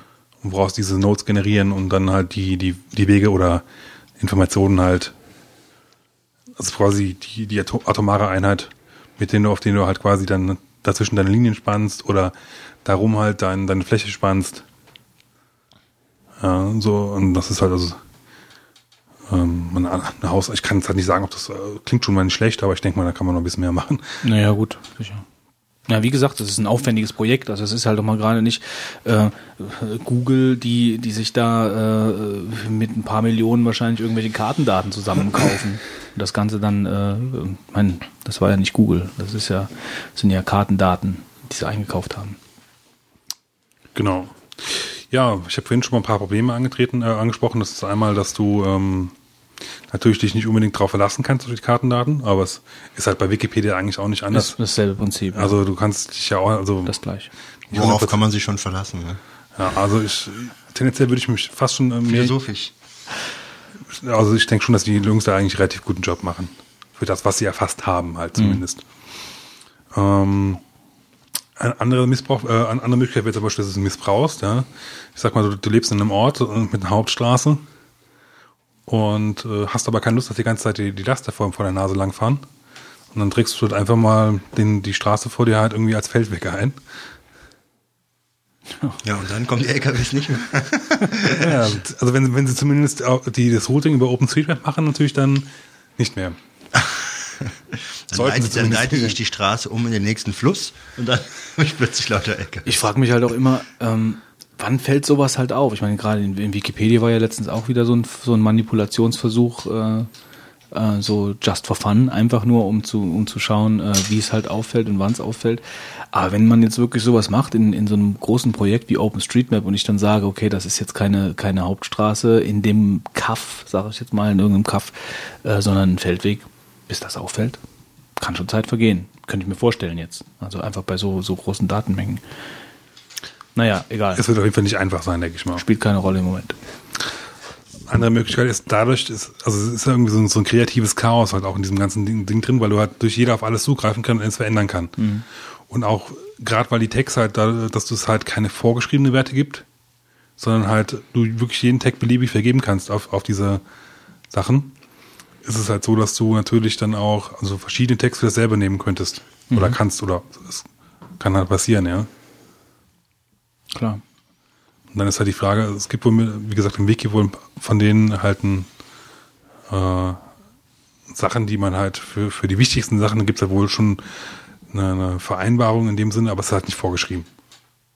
Also du kannst trotzdem das halt irgendwie anders nennen, wenn du unbedingt drauf scharf bist, aber es ist halt die Frage, es bringt logischerweise mehr, wenn du es halt natürlich dann nach irgendeiner Konvention halt einträgst. Dass es eine API hat, hatte ich schon gesagt. Das heißt, du kannst es auch dann auf deine Webseiten einbauen für alles Mögliche oder auch für deine äh, Sachen halt. Ja, das, du kannst dann einen Atlas draus bauen, wenn du willst und irgendwas. Also ich fand es ja schon sehr schön, dass du halt diese, diese Daten halt auch bei X-Plane benutzen kannst. Das war eigentlich schon so ein bisschen, sag ich mal, ein bisschen weitergreifende Nutzung der Daten. Fand ich schon mal so als Beispiel ganz cool. Also auch eine gewisse Form der Anerkennung. Ja, ansonsten, was kann man tun, um mitzumachen? Ist natürlich klar, erstmal halt Daten eingeben. Das ist erstmal das Wichtigste. Das kann man halt tun, indem man ähm, mit dem GPS-Logger oder GPS-Gerät halt durch die Stadt rennt und mal ein bisschen was äh, aufschreibt und notiert, wo was ist. Auf der anderen Seite hilft es aber auch viel, wenn du halt einfach mal guckst, was, was Daten vorhanden sind und ob die so in der Form stimmen können oder richtig sind. Das heißt, du musst nicht unbedingt ein GPS-Gerät haben. Du kannst das natürlich auch ganz auch mit Luftbildern machen, sofern man halt irgendwelche bekommt aus der Gegend, die, die entsprechend äh, copyrightlos sind oder du die Rechte halt daran hast. Und äh, teilweise muss es wohl auch Leute geben, die haben halt, hätten zwar Informationen, wissen es aber in dem Sinne nicht. Ja? Das heißt, wenn du halt einen, einen alten Stadtplan hast, dann wird er eigentlich nicht äh, zu, zu 100% falsch sein heutzutage. Und es kann aber sein, dass das Copyright von dem zum Beispiel abgelaufen ist. Dann kann man damit also auch Sachen rauslesen und, und eintragen halt. Also man sollte, sollte sich halt überlegen, was man halt mitmachen kann. Ich finde es ein sehr interessanter äh, Projekt. Ich habe mir jetzt vorgenommen, auch ein bisschen was zu tun hier in der Gegend und mal schauen, was dabei rumkommt. Ich meine, wie viele Feldwege du hier einzeichnest. Ja, Also was ich, ähm, was ich auch gelesen habe, ist, dass, dass die Wikipedia äh, jetzt äh, Geld zur Verfügung stellt, um äh, die OpenStreetMap-Daten ähm, auch, äh, ja mehr oder weniger auch automatisch, also das soll zumindest dann die Endlösung sein, ähm, in die, in die Wikipedia-Artikel eingebaut werden.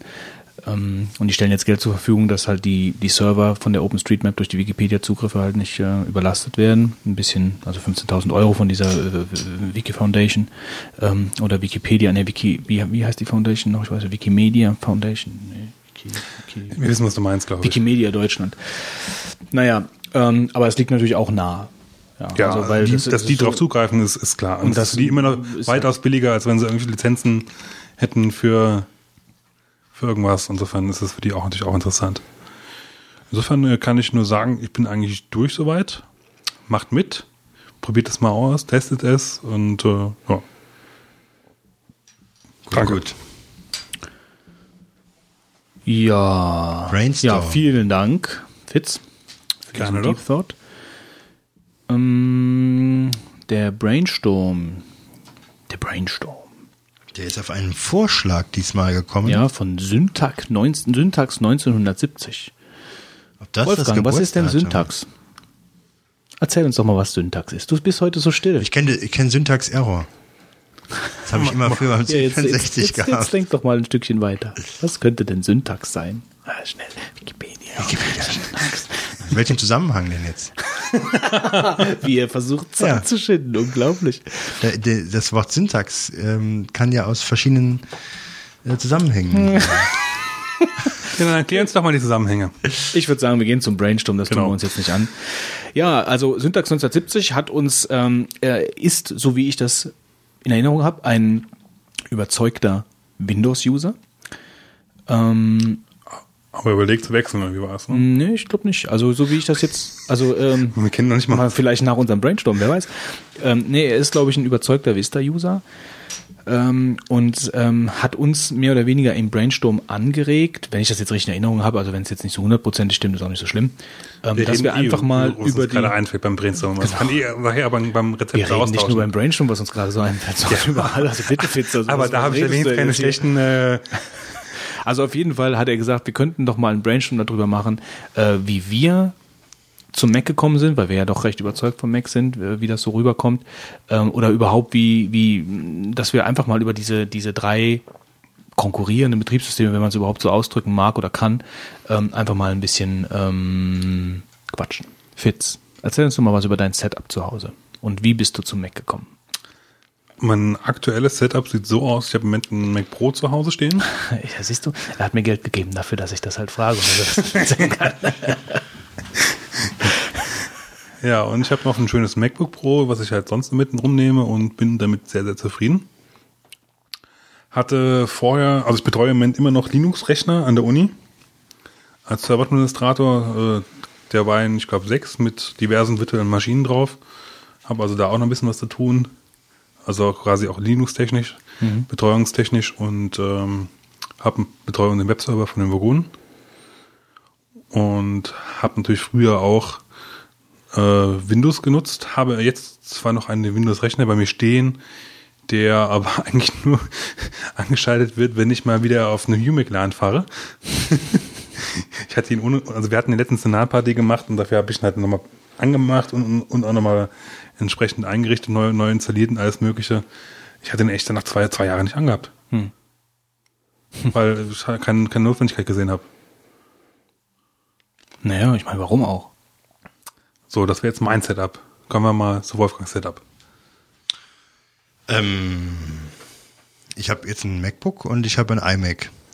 Und ich habe noch einen alten PC, den ich aber auch eigentlich kaum noch anmache, aber den meistens deswegen anmache, weil ich noch irgendwelche Daten drauf habe, die ich noch nicht, äh, auf die ich nochmal zugreife oder ähm, die ich nicht irgendwo anders jetzt bisher schon eingebunden habe oder so alt sind, dass ich sie dann doch nochmal, äh, dass ich sie gar nicht bisher irgendwo anders gesichert habe.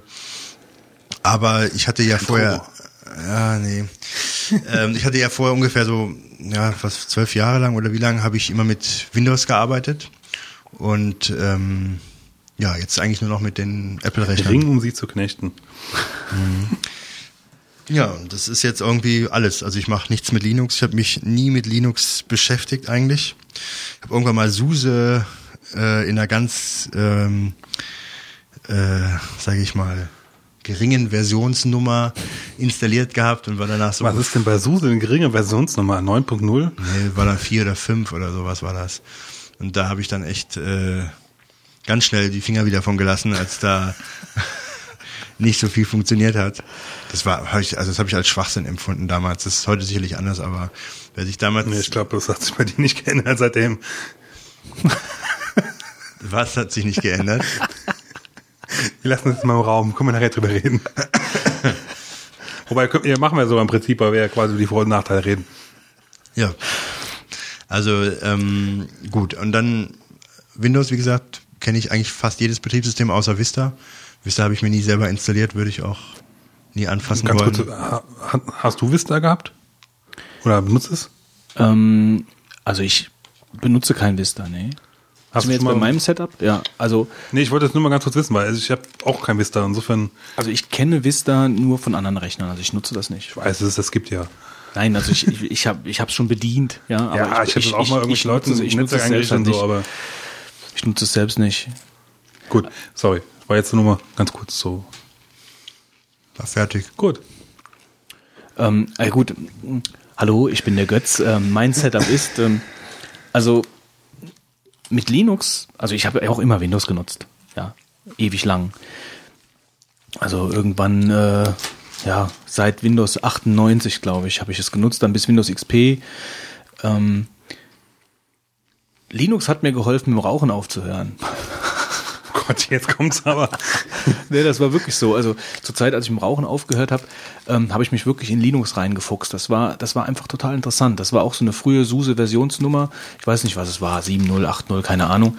Ähm, und das hat einfach Spaß gemacht, sich mit diesem System auseinanderzusetzen. Wer immer nur mit Windows gearbeitet hat äh, und Windows sage ich dann jetzt extra mal äh, als eine Art, also ein bisschen abfällig als ein Blackbox-System. Ähm, also mal dahingestellt, was Windows für, für Errungenschaften äh, für, für die Computerbranche hatte oder nicht hatte, ja. Ähm, aber es war für mich immer ein Blackbox-System. Du hast irgendeinen Error und du kannst nicht drauf eingehen. Du hast einfach einen Bluescreen und du weißt nicht, was passiert. Du hast irgendeine kryptische Fehlermeldung, bitte sagen Sie Ihrem Admin Bescheid. Und das war, ähm, das war bei Windows 98 so, das war später dann äh, äh, bei Windows ME ja auch ganz schlimm. Und das hat dann mit Windows 2000 langsam aufgehört und bei Windows XP ähm, hatte ich es eigentlich auch nicht mehr. Also so insoweit muss ich dann halt auch Syntax 1970 äh, unserem Hörer auch recht geben. Also äh, mit Windows XP hatte ich auch keine Probleme. Aber es hat mir damals einfach Spaß gemacht, mich mit Linux auseinanderzusetzen, weil Linux, du kommst halt, wenn du weißt wo, ja, wenn du, wenn du, äh, wenn du weißt, was du tust, ähm, kannst du wirklich im System forschen. Woran liegt denn jetzt der Fehler? Warum funktioniert es denn jetzt nicht? Du hast richtig du hast richtig wirklich Zugriff auf, ähm, auf das ganze System, auf das Betriebssystem, auf äh, egal was es ist. Ja? Er hat mächtige Werkzeuge auf der Konsole, mit denen du arbeiten kannst.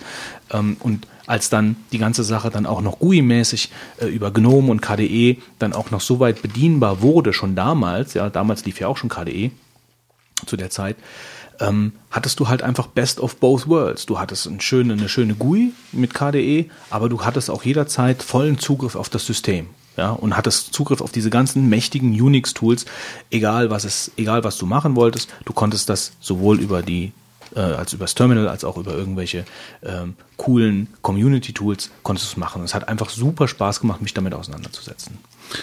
Also was mich an, an Linux halt sehr fasziniert, ist einmal, dass du es sehr fein granular konfigurieren kannst, wenn du dich bereit bist, damit zu beschäftigen. Und was, was halt für mich aber auch als, als Server-Administrator halt sehr wichtig ist, ist halt so, du wirst am Anfang Zeit brauchen, um mich reinzuarbeiten. Auch wenn, wenn ich halt irgendwas ein neues Tool habe, klar, muss ich dann auch erstmal die Man-Pages lesen und an Dokumentationen im Web forschen, äh, How-Tos mir durchlesen, was, was man da machen kann. Und wenn du es einmal gemacht hast, dann, dann weißt du eigentlich, hast du auf jeden Fall schon mal so einen groben Anhaltspunkt, weißt zur Not, wo du nachgucken kannst. Und es ist halt so, wenn du es dann konfiguriert hast und es läuft, dann läuft's. Mhm. Ja, und das ist halt für den Server halt sehr wichtig, dass du, dass du da dir keine großen Gedanken machen musst oder Angst haben musst, wenn ich in, in 20 Stunden nochmal gucke, ob der Rechner überhaupt noch läuft oder halt, ob er halt abgestürzt ist. Das sollte, äh, ist halt schon ganz, ganz cool halt. Aber ich denke, das ist ja wie bei den ganzen, also ja, wie man immer sagt, wie bei allen Sachen, die Frage, für welchen Anwendungszweck du das halt jeweils haben willst. Ne?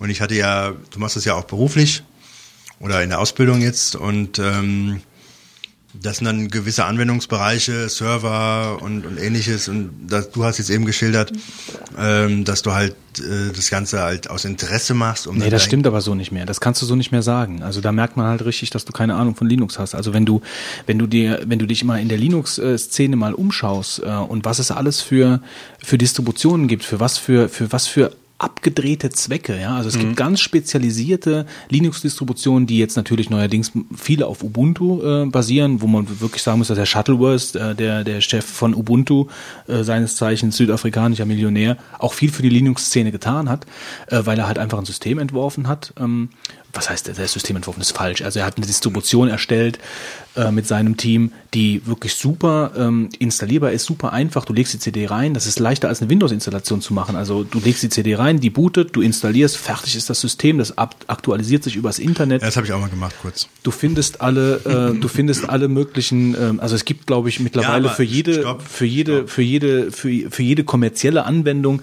äh, gibt es mittlerweile ein Community-Projekt, ein Community-Download.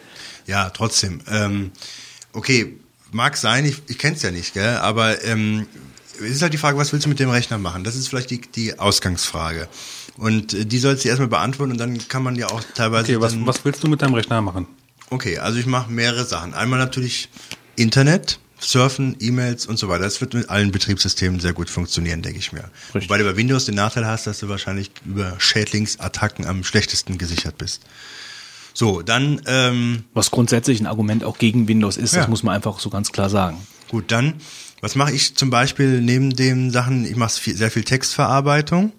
Und da muss ich sagen, äh, bin ich bei dem Mac noch nicht ganz, ähm, habe noch nicht alles ausprobiert. Das werde ich vielleicht irgendwann mal in so einer Burgund-Folge mal erzählen, was ich hier für Sachen so mir angesehen habe und welche Meinung ich habe. Aber ich bin schon ein Fan von dem Office-Paket äh, auf Windows gewesen oder bin's eigentlich noch, weil äh, das super schnell ist äh, und für die kleineren Sachen optimal. Warum ja, ist das super schnell? Weil es beim Start mitgebootet wird. Und deswegen drückst du auf drückst du Doppelklick auf Word und dann ist das direkt da, weil es direkt beim Windows-Start halt mitgeladen wird. Deswegen ist ja, wenn du OpenOffice den Systemstart-Häkchen setzt, dann wird das auch mitgeladen, ist OpenOffice ganz genauso schnell. Also das ist einfach nur ein Trick von Windows.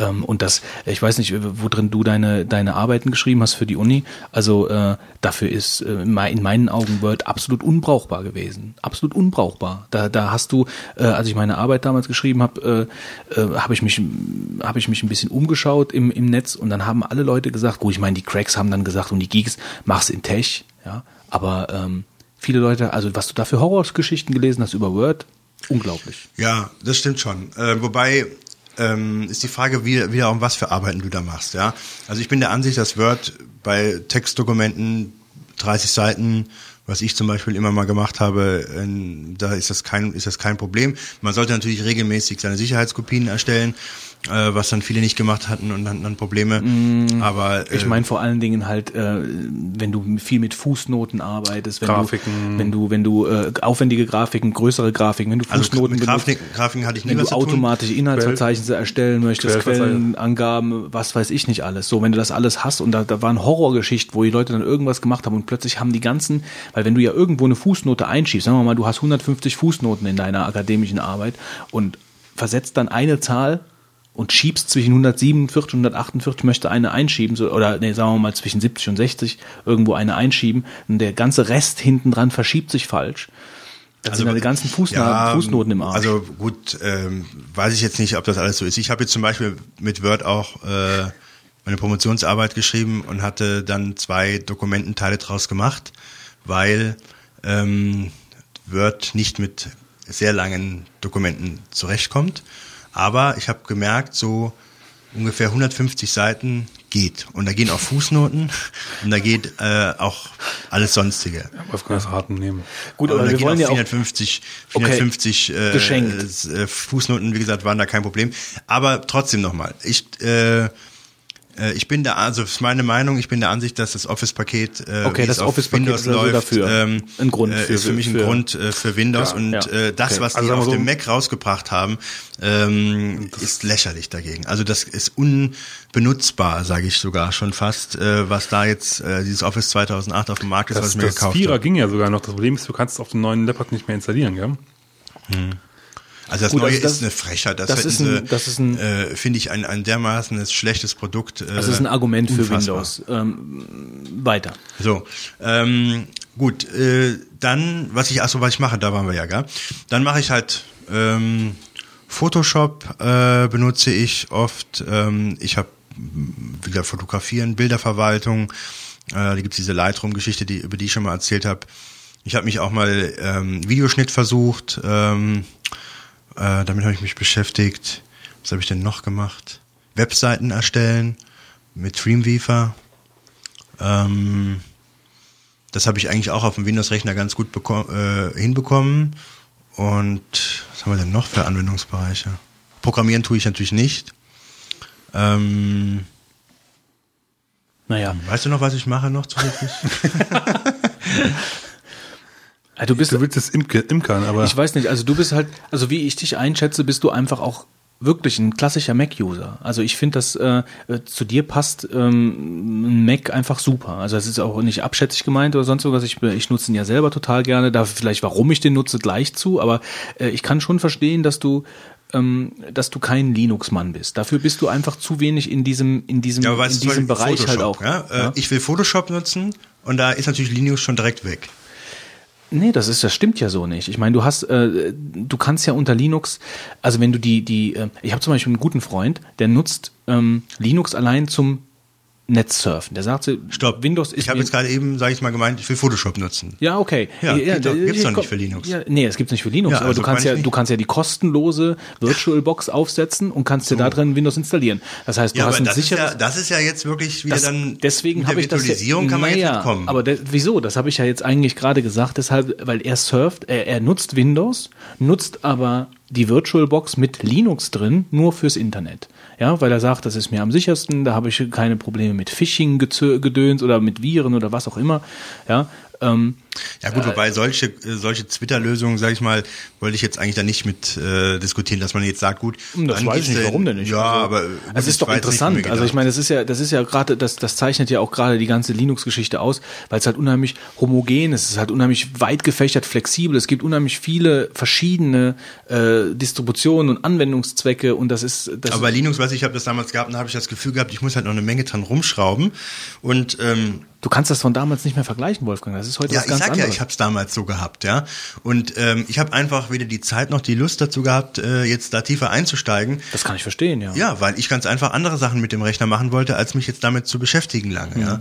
Und äh, genauso die alten Windows-Versionen, erinnere ich mich noch, da hast du die installiert, dann hast du dann äh, 50 Ausrufezeichen im Gerätemanager gehabt und konntest dann die Treiber dann da reinladen und dann hast du dann geguckt, wo du die bekommen hast, äh, wenn das nicht gelaufen hat und ewig rumfummeln. Äh, äh, okay, es mag ja irgendwo Spaß machen, wenn man sich damit beschäftigt, aber letzten Endes ist es für mich Zeitverschwendung. Nee, das ja. ist mittlerweile aber nicht mehr so. Es ist nicht mehr so schlimm. mittlerweile, Nee, es ist nicht mehr so. Es ist nicht mehr nicht so schlimm. Es ist einfach nicht mehr so. Du kannst mittlerweile, ähm, äh, wie viele Systeme habe ich mittlerweile mit Ubuntu ausgestattet für Leute, die, also alte Rechner, die wir in der Firma rumstehen hatten, wo ich gesagt habe, okay, da läuft jetzt kein, da läuft jetzt kein Windows XP mehr halbwegs flüssig drauf. Da machst du da Ubuntu oder irgendein Derivat drauf. Xubuntu gibt's da. Es gibt, äh, gibt alle möglichen verschiedenen. Es gibt, also es gibt ja auch SUSE und was weiß ich nicht. Es gibt also alles Mögliche. Ähm, aber drauf gemacht, das aktualisiert sich übers Internet, kinderleicht, ja. Du hast dann ein rotes Ausrufezeichen, darauf drückst du, ist genau wie bei Apple, gibst kurz deinen dein, dein, dein, dein Root-Account ein, dann aktualisiert er sich übers Internet und du hast ein lauffähiges, sicheres System, ähm, was jemand ohne Probleme nutzen kann, der noch nie einen Computer in der Hand gehabt hat. Meine Mutter, ja, die ist, weiß ich nicht, 65 Jahre alt. Meine Mutter. Meine Mutter ist 65, hat noch nie einen Computer in der Hand gehabt. Ja, und dann habe ich gesagt, okay, ich kaufe dir irgendwie ein Mac Mini oder so. Ach nee, gib mir so viel Geld. aus, bla, bla, bla. Ich gesagt, gut, was wollen? So, dann habe ich mir einen alten Rechner geholt, habe da Ubuntu drauf gemacht, habe gesagt, probier's das halt mal. Super, das Also funktioniert für, für einwandfrei. Leute, die, die äh, noch nie Erfahrung hatten, ist es sehr gut, finde ich. Ja, Wenn wenn es dann direkt- Klar, die, die brauchen nicht die Switch-Erfahrung zu machen, ja, hast recht. Ähm, aber also die, die hat überhaupt kein Problem damit. Die nutzt alles. Die surft im Internet, die schreibt Texte, die schreibt E-Mails, ja, das funktioniert alles überhaupt kein überhaupt kein Problem.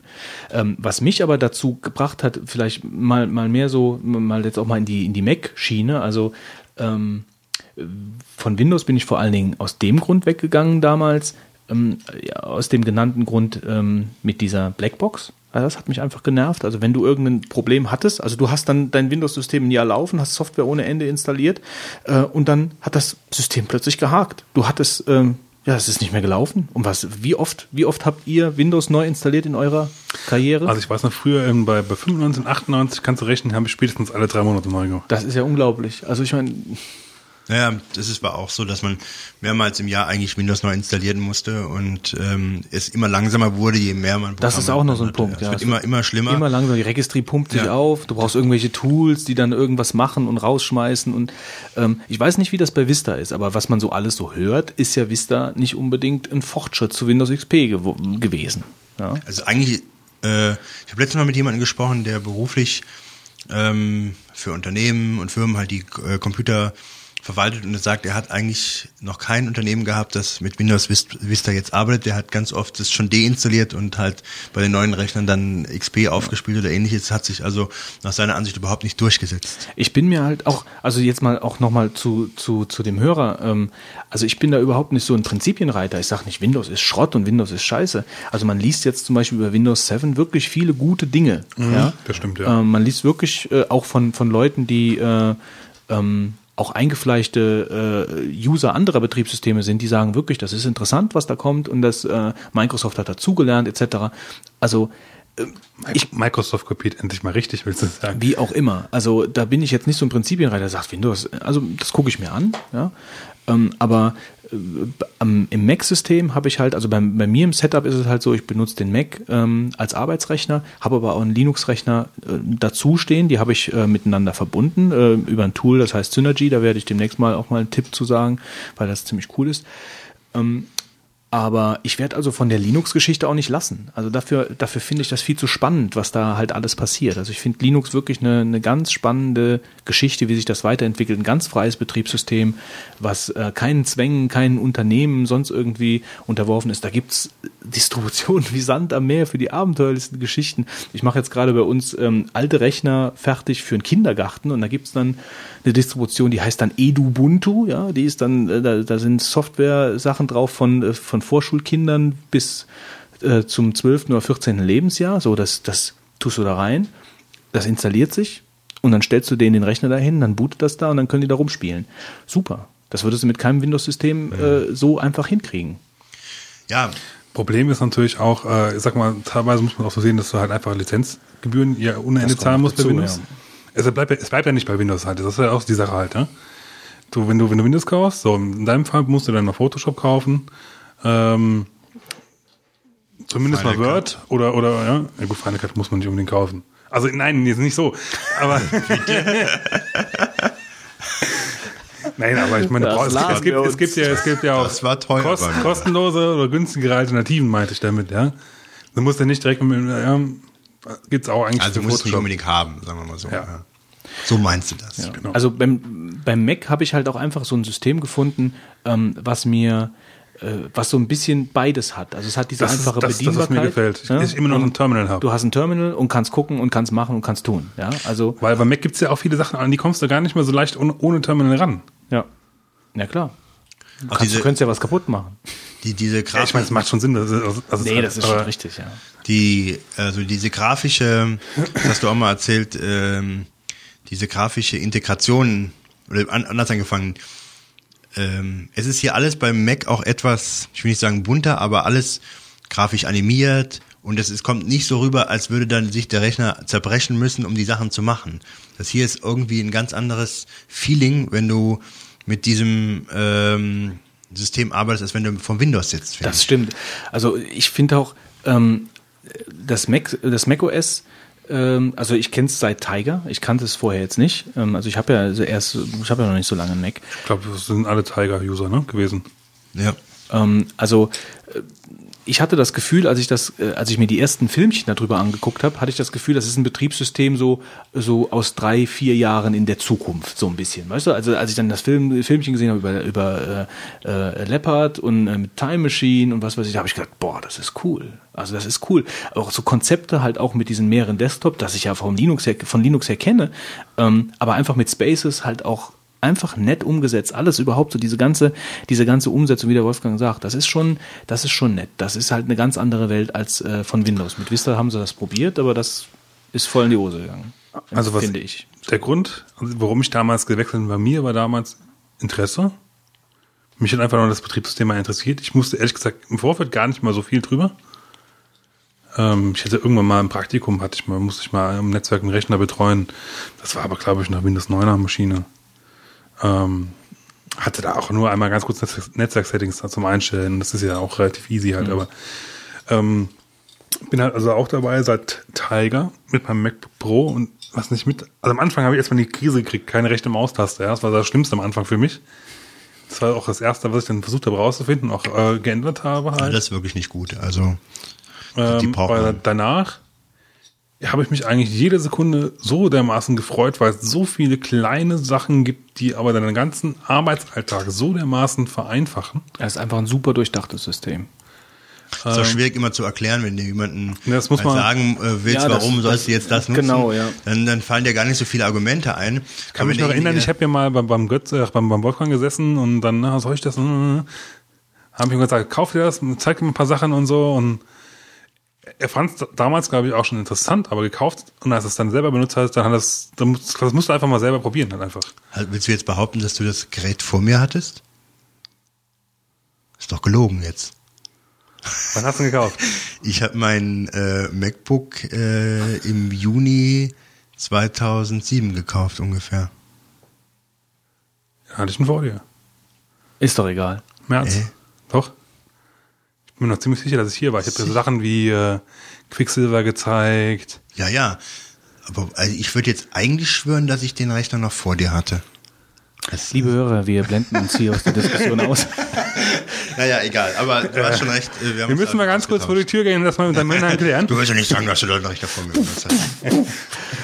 Also gut, wir können das jetzt sowieso nicht schlussendlich hier klären und die ganzen Vorteile Aber aufzählen. mal. Aber es sollte halt jeder mal. Eine Sache noch. Le leider gibt's halt kein, wie bei Linux, so ein Live-Mac-System wie Knoppix zum Beispiel, wo man einfach mal gerade booten kann und sich das System mal angucken kann. Weil ich glaube, ich habe heute dem Marc noch gesagt, wenn er einmal sich einen Mac kaufen würde oder wenn er den einmal mal, was weiß ich, mal zwei, drei Monate benutzen würde oder seine ganzen Windows-PCs äh, auf die Straße stellen. Ja, wobei zwei, drei Sachen dazu. Also ein, äh, eine Sache noch. Ähm, das ist ja so ein Hype in den letzten Jahren gewesen, den Mac-Rechner zu kaufen. Haben aber immer noch einen geringen Marktanteil letzten Endes. Im Laptop-Bereich hat sich das ziemlich, glaube ich, stark, äh, sich das am durchsetzen. Sehe ich auch immer, wenn du so zur Uni mal äh, gehst, äh, wie stark dann die Verbreitung von Apple-Rechnern im Hörsaal, beziehungsweise nicht im Hörsaal, beziehungsweise in der Bibliothek ist. Das ist immer ganz äh, zunehmend gewesen in den letzten Jahre.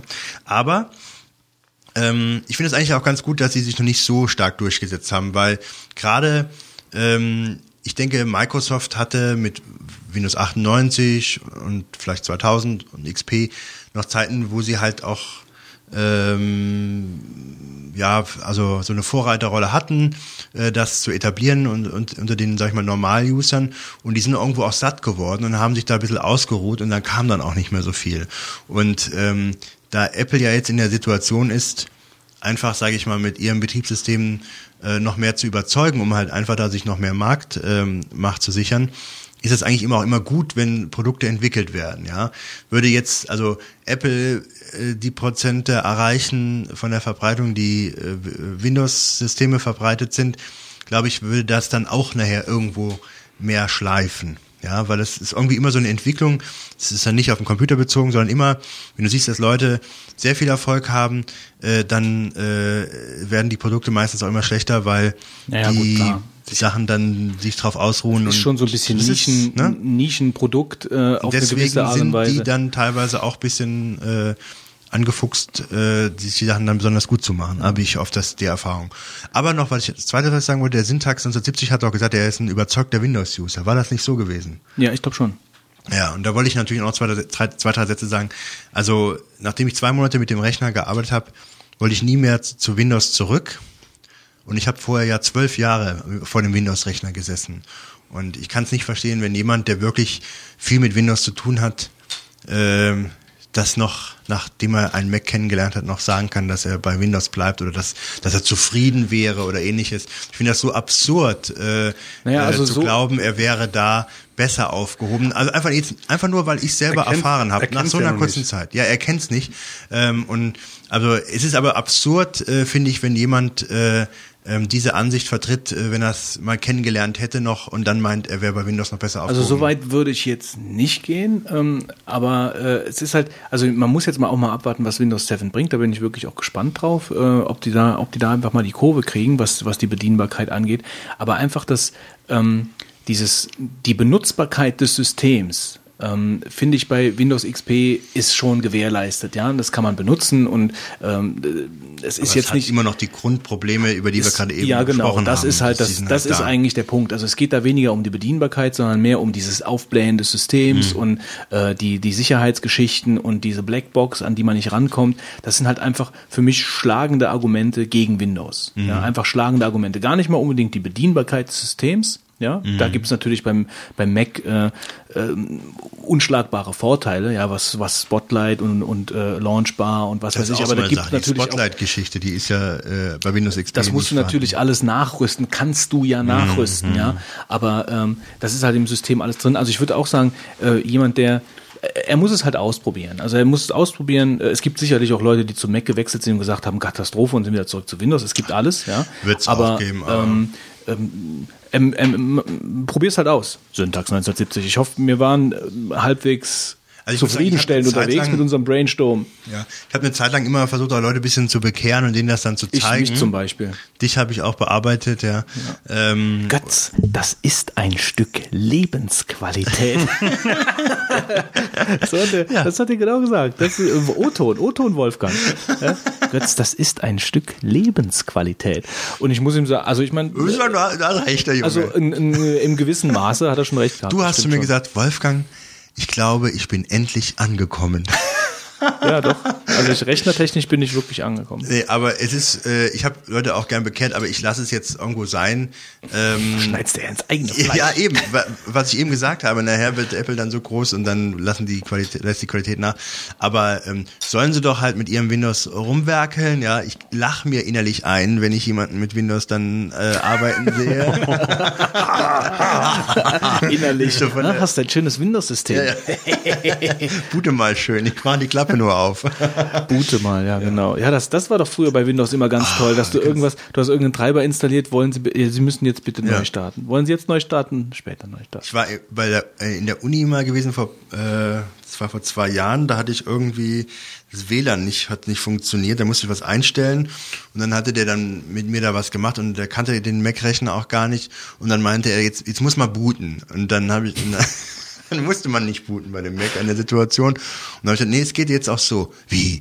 Der musste doch booten, das geht doch ganz gar nicht. Und da war der total äh, geflecht, äh, dass Ja, das, das, ist ohne ja auch so ein, das ist ja auch so ein Ding, dass du einfach die Rechner, also so egal ob iMac oder hier das MacBook, du machst es halt einfach nur, oder ein Mac Pro, äh, du machst ihn halt einfach nur zu, machst ihn wieder auf. Mhm. Und du hast deine ganze Arbeitsumgebung wieder da, ja. Also d- Das kannst du, das kannst du beim Windows-Laptop auch, ja. aber es funktioniert irgendwie nicht so reibungsfrei wie auf dem Mac.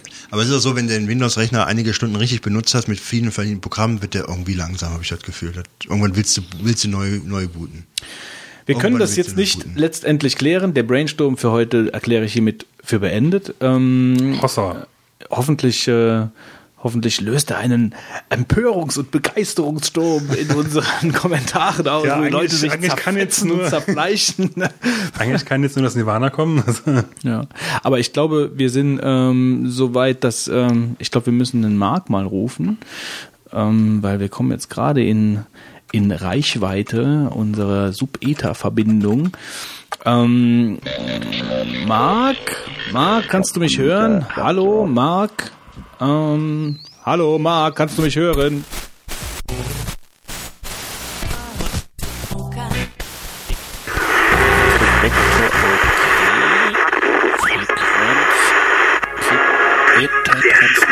Alles klar. Ich müsste jetzt Verbindung haben. Hört ihr mich? Klar und deutlich. Ah, sehr gut.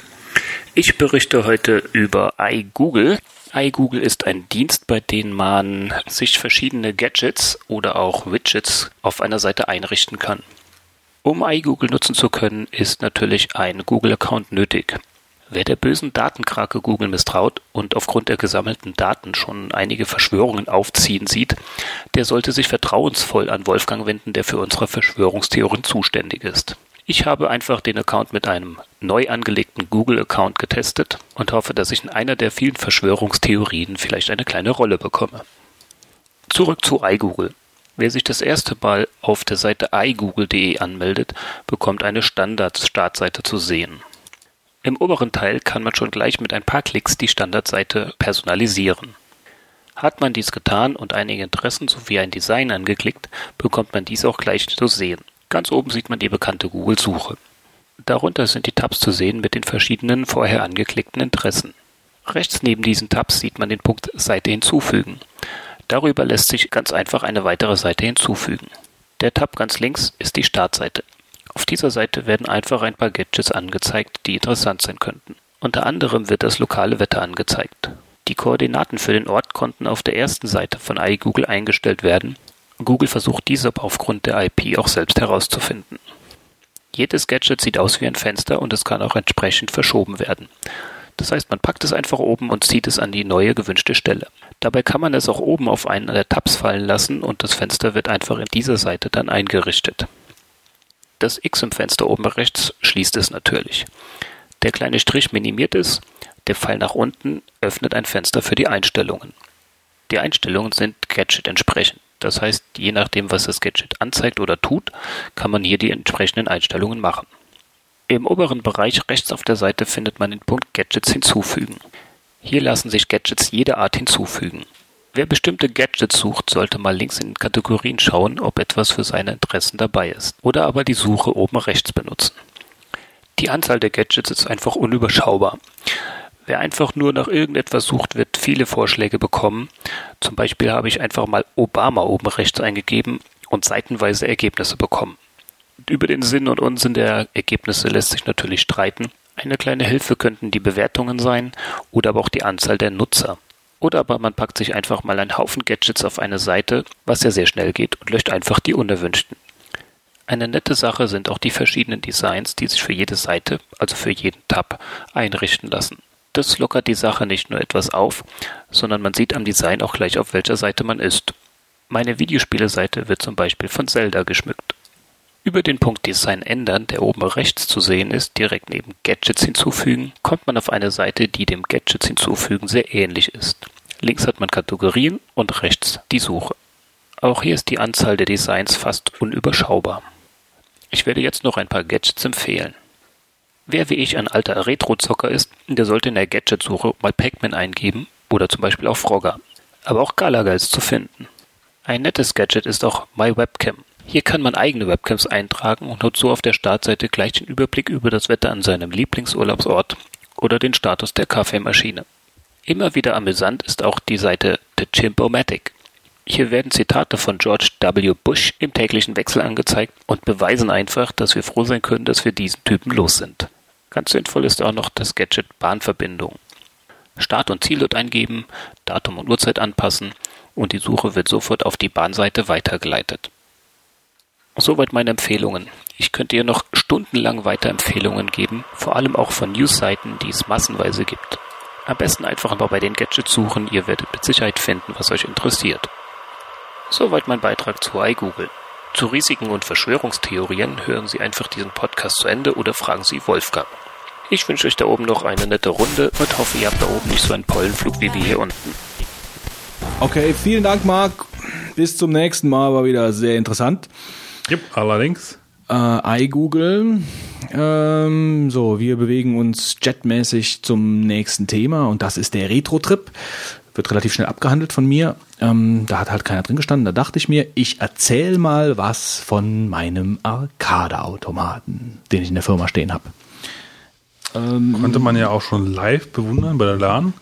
Ja, also das ist, ähm, den habe ich auch mit Marc zusammen gebaut, ähm, als wir noch Arbeitskollegen waren ähm, ein Arcade-Automat, äh, in dem ein Rechner steht. Gut, wo, wo fange ich da am besten an?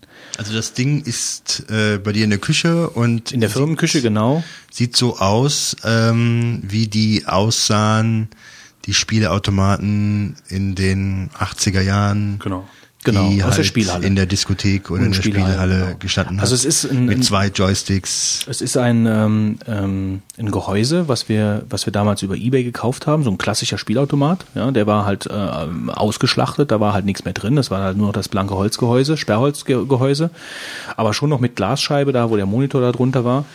Ähm, und das haben wir gekauft für, ich weiß nicht mehr genau, 40, 50 Euro hat das, hat das Gehäuse ungefähr gekostet. Ähm, das war der Markt dann holen mit dem Auto ähm, und dann sind wir halt hingegangen und haben äh, angefangen, den Automaten wieder aufzubauen. Natürlich nicht mit der Original-Hardware drin, sondern wir haben äh, da einen Linux-Rechner reingestellt äh, mit dem mit dem MAME-Emulator. MAME wird wahrscheinlich ein paar Leuten was sagen. Das ist halt so ein so ein Emulator, so ein Projekt, ähm, was die alten Spielhallen-Klassiker wieder aufleben lässt, beziehungsweise die, die waren ja früher, das war ja in der damaligen, früheren Retro-Zeit, war das ja so, dass die ganzen Spiele auf Platinen gelötet waren. Also diese, diese, die, die, die ROMs, die waren halt äh, in diese EPROMs halt rein, äh, reingebrannt. Ähm, und jeder Automat hatte ja nur ein Spiel. Ja, und dann konnten natürlich die Platinen auswechseln, aber die waren ja meistens auch schon so gestaltet, äh, dass es halt äh, zum jeweiligen Spiel dann halt gepasst hat. Ähm, auf jeden Fall ist dieses MAME-Projekt daraus entstanden, diese, diese alten Spiele wieder zu, ähm, zu reaktivieren oder zu erhalten, sage ich jetzt mal. Ähm, und äh, ist halt ein Emulator, den gibt's plattformübergreifend für eigentlich für alle Systeme. Ähm, ist auch Open Source. Ja, und dieses, ähm, diesen MAME-Emulator, den haben wir dann eben auf dem, auf dem Linux-Rechner dann ins Laufen gebracht. Es gibt auch ein paar freie ROMs im, im Internet.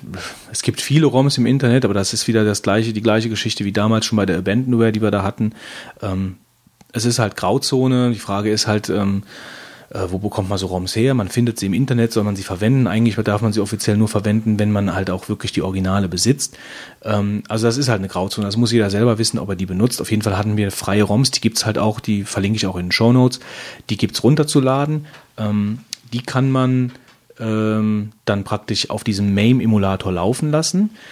Ähm, wir haben das, wir haben das dann so gebaut, dass wir, dass wir überhaupt äh, keine Tastatur etc. gebraucht haben. Also es gibt halt im, Internet ohne Ende äh, Shops, äh, äh, verlinke ich auch alles, äh, wo du diese ganzen Mikroschalter, Joysticks und Mikroschalter, äh, Buttons und die Original-Hardware eigentlich von diesen Automaten ähm, kaufen kannst, äh, die du halt dann nutzen kannst, um, um den, ähm, um den Automaten ähm, so gut und so echt wirken zu lassen wie damals, vor allen Dingen auch so gut benutzbar, ja, dass das auch wirklich gut spielbar ist. Wir haben dann einen Monitor eingebaut, einen 17 Zoll Monitor, den wir dann ähm, in den Monitor, in den, in den Arcade-Automaten halt reingehangen haben. Ähm, Röhrenmonitor deshalb, weil ähm, die Auflösung einfach, also ein LCD ist halt einfach von der Qualität her jetzt nicht so toll für, für die Geschichte geeignet, äh, wegen der Interpol äh, Interpolierung von, von Pixeln etc. Interpolierung, Interpolation, egal. Auf jeden Fall ist eine Röhre dafür besser geeignet. Außerdem hat man die sowieso rumstehen und kann sie benutzen. Ähm, dann Linux-Rechner, MAME drauf. Ähm, und dann hatte der Mark, der Mark hat praktisch die ganze Hardware-Geschichte gemacht. Also ich habe dann Anpassungen von, von, äh, von dem Bootscreen gemacht und äh, ähm, die ganze, die ganze Software-Geschichte und er hat halt die Hardware-Geschichte gemacht. Ähm, und es ist so, dass der, dass der Automat automatisch das Linux bootet, ähm, das Programm bootet mit dem, mit dem MAME-Emulator ähm, und dann hat man direkt ähm, so eine GUI äh, für diesen MAME-Emulator, wo du Screenshots siehst ähm, von dem jeweiligen Spiel. Dann kannst du ähm, mit, dem, mit dem Joystick kannst du halt durch die Spielliste dann ähm, dich navigieren, kannst dann auswählen, mit einem anderen Knopf kannst du Geld einwerfen, mit einem anderen Knopf kannst du auswählen, wie viele Spieler und dann äh, geht's los. Also es ist, ist schon gerade für eine Firmenküche natürlich eine super Geschichte, weil äh, bei den damaligen Wird gar Spielen, nichts mehr geschafft. Nee, bei den damaligen Spielen ging's halt, geht's halt wirklich um Highscore, ähm, Highscore-Jagd und also das ist halt wirklich super. Also du hast dann, du hast dann da einen Automaten, da laufen dann äh, etliche Spiele drauf. Äh, du kannst die problemlos äh, wechseln, also äh, kannst einfach aus dem Spiel rausgehen, wählst ein anderes aus und zockst dann Pac-Man oder zockst dann äh, Asteroids, äh, Asteroids oder was auch immer, egal. Ja, es gibt halt, es gibt halt einfach da äh, verschiedene äh, Frontends, es gibt halt Frontends, da kannst du auch C64, den C64 direkt mit emulieren und kannst die Spiele darauf auch spielen. Ähm, also es gibt da, es gibt da schon ganz, ganz spannende Sachen. Ähm, und es ist auch, äh, es gibt auch eine riesen Community, also hier Arcade Info ist also so eine, so eine Plattform, wo Leute äh, sich austauschen, die sowas, die sowas halt auch bauen und die Spaß daran haben, ähm, weil es halt einfach auch so zweischneidig ist. Zum einen hast du wirklich was zum Bauen ja, an, dem, an dem Automaten. Und zum anderen ist es auch eine, eine Softwaregeschichte. Das war halt hier klassische Arbeitsteilung. Der Marc hat halt die ganzen Hardware-Geschichten gemacht. Ich habe die Software-Geschichten gemacht. Ich habe ein Logo entworfen. Das haben wir dann halt auf Folie drucken lassen. Das klebt dann halt oben in dem, ähm, in dem, in dem, ich glaube, Marquis nennt sich das. Also da, praktisch oben diese, diese Frontblende, die ist dann halt individuell gestaltet.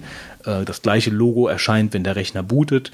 Und äh, ja, das ist eine absolut coole Zockmaschine, da kann man zu zweit dran spielen und ähm, ist super, wenn man eine, eine Fete hat oder wie die LAN hier, ähm, da sind Leute neugierig und fangen an, dran rumzuspielen und zu machen und zu tun.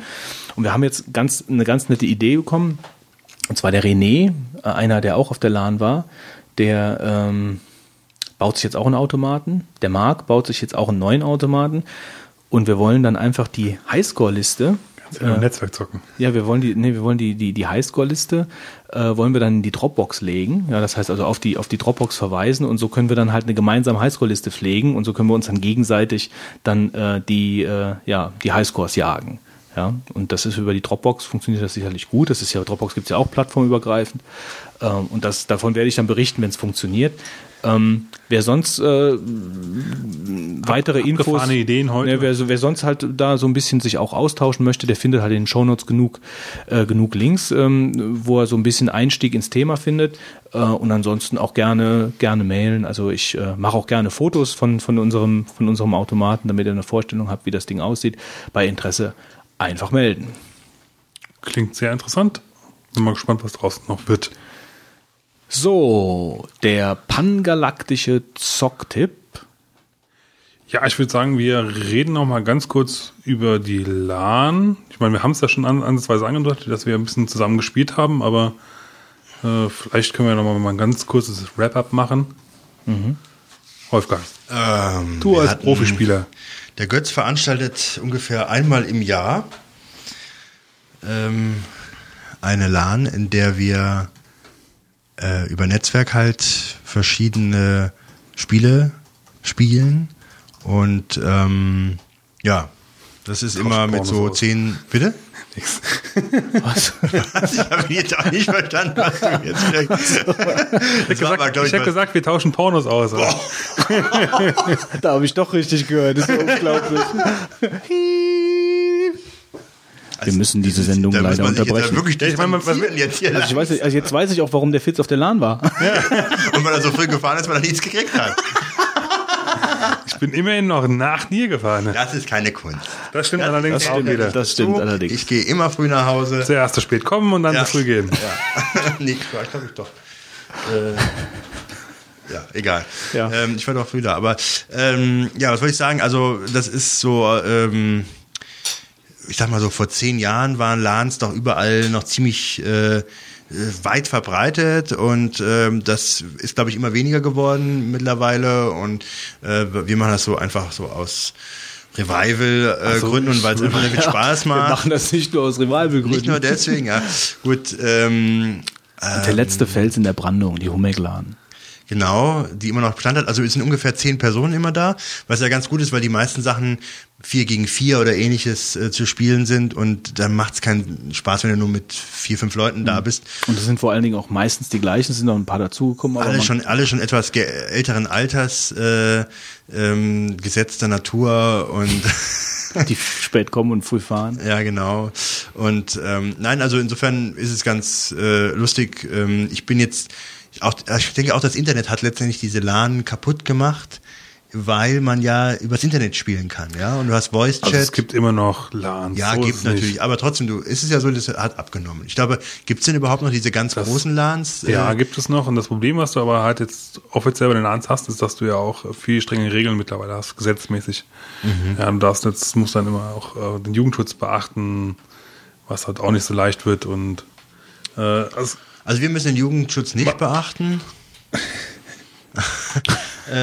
Was haben wir denn gespielt, Wolfgang? Komm mal zum Punkt. Ja, wir haben sehr viel Counter-Strike Source gespielt. Das muss man sich mal jetzt setzen lassen. Aber ich muss sagen, ich, Ja, war, ich war früher immer ein Quake-Fan und Spieler äh, und konnte mit Counter-Strike nie viel anfangen. Und äh, seitdem aber jetzt die Version äh, Source äh, auf der Source Engine raus ist, äh, muss ich sagen, ähm, ist das Spiel nahezu perfekt, äh, was jetzt mein ähm, Empfinden da, da, also da musst du so einen ambitionierten Counter-Strike Source-Spieler mal gucken, was der jetzt so macht mit der Aussage. Aber Bitte was? ich glaube, der wird dir nicht sagen, dass das Spiel ganz perfekt ein, ist. ein, ein Profi im Ja. Counter-Strike oder was. Ja, das, da bin ich mir sicher, dass die dann noch was finden. Aber weißt du, mir war das erste, war mir zu langsam. Das neue ist meines Erachtens etwas schneller. Äh, die Grafik ist super, die Soundeffekte sind super. Und Vor allem in ähm, der, wenn du stirbst. Ja, Wenn du stirbst, Äh, wenn das- du stirbst, das Gameplay ist halt irgendwie stimmig. Also das hat sehr gewonnen. Also ich habe das vorher nicht gerne gespielt und ähm, das ist jetzt äh, sehr, sehr spaßig. Und ich habe ja an dem Tag äh, zwei Computer sogar mitgebracht. Und zwar habe ich meinen alten PC mitgebracht. Ja, der hat zwei gleichzeitig gespielt. Ja, ist nur weil gestorben, nur ähm, gestorben. wenn, wenn man gestorben ist, kann man einem anderen weiterspielen. Nein, weil ich habe den so iMac wie- dabei gehabt. Und ich habe iMac mit Bootcamp dabei gehabt und habe mich gefragt, ob das denn gut läuft. Und ich kann die Sache jetzt beantworten. Es läuft perfekt. Also Counter-Strike Source auf der, mit Bootcamp auf dem iMac sehr gut spielbar und ähm, klasse. Also ist kein Grund mehr, dann den PC jetzt mitzunehmen. stellt sich für mich jetzt aber eine Frage. Das heißt, du hast vorher noch nie unter Bootcamp gespielt. Ähm, wa- wa- wa- was meinst du, überhaupt oder äh, äh, Regelmäßig. Nö, ich spiele ja auch gar nicht so viel mehr, leider. Keine Zeit und so. Aber ähm, ich habe zum Beispiel dieses Left 4 Dead auch mir gekauft und äh, da habe ich was wir nicht spielen konnten. ja, dummerweise. Leute du hast es noch nicht gesehen. Du, du wirst irgendwann auch sagen, äh, da ist mir ein Stück Lebenskultur entgangen. Bei Left 4 Dead, ja. ja, im wahrsten Sinne des Wortes, ja. Ähm, Endlich mal ein schöner Amoklauf. Ja. Also ähm, Left 4 Dead ist schon äh, sehr gut, ähm, aber ich, es bei mir auf dem iMac ruckelt es äh, alle, weiß ich, 10, 20 Sekunden friert es mal für einen kurzen Moment ein oder auch mal sehr unregelmäßig, nicht alle 10, 20 Sekunden. Naja, auf jeden Fall Counter-Strike Source hat die Probleme nicht. Das läuft perfekt auf dem iMac und das haben wir natürlich sehr äh, exzessiv äh, uns angesehen und gespielt. Seid froh, dass ich hier die Kamera nicht angemacht habe. Ähm, Ach, du hast eine Kamera hier drin? die ist hier versteckt. Ja, ich habe ja hier Ja, ja. versteckt. Ne? Ach, Naja, Wolfgang hat äh, Kameras in der Ferienwohnung. Ja. Da muss unten ein Aufkleber hinhängen. Die Leute hier hier sich umziehen. Nein.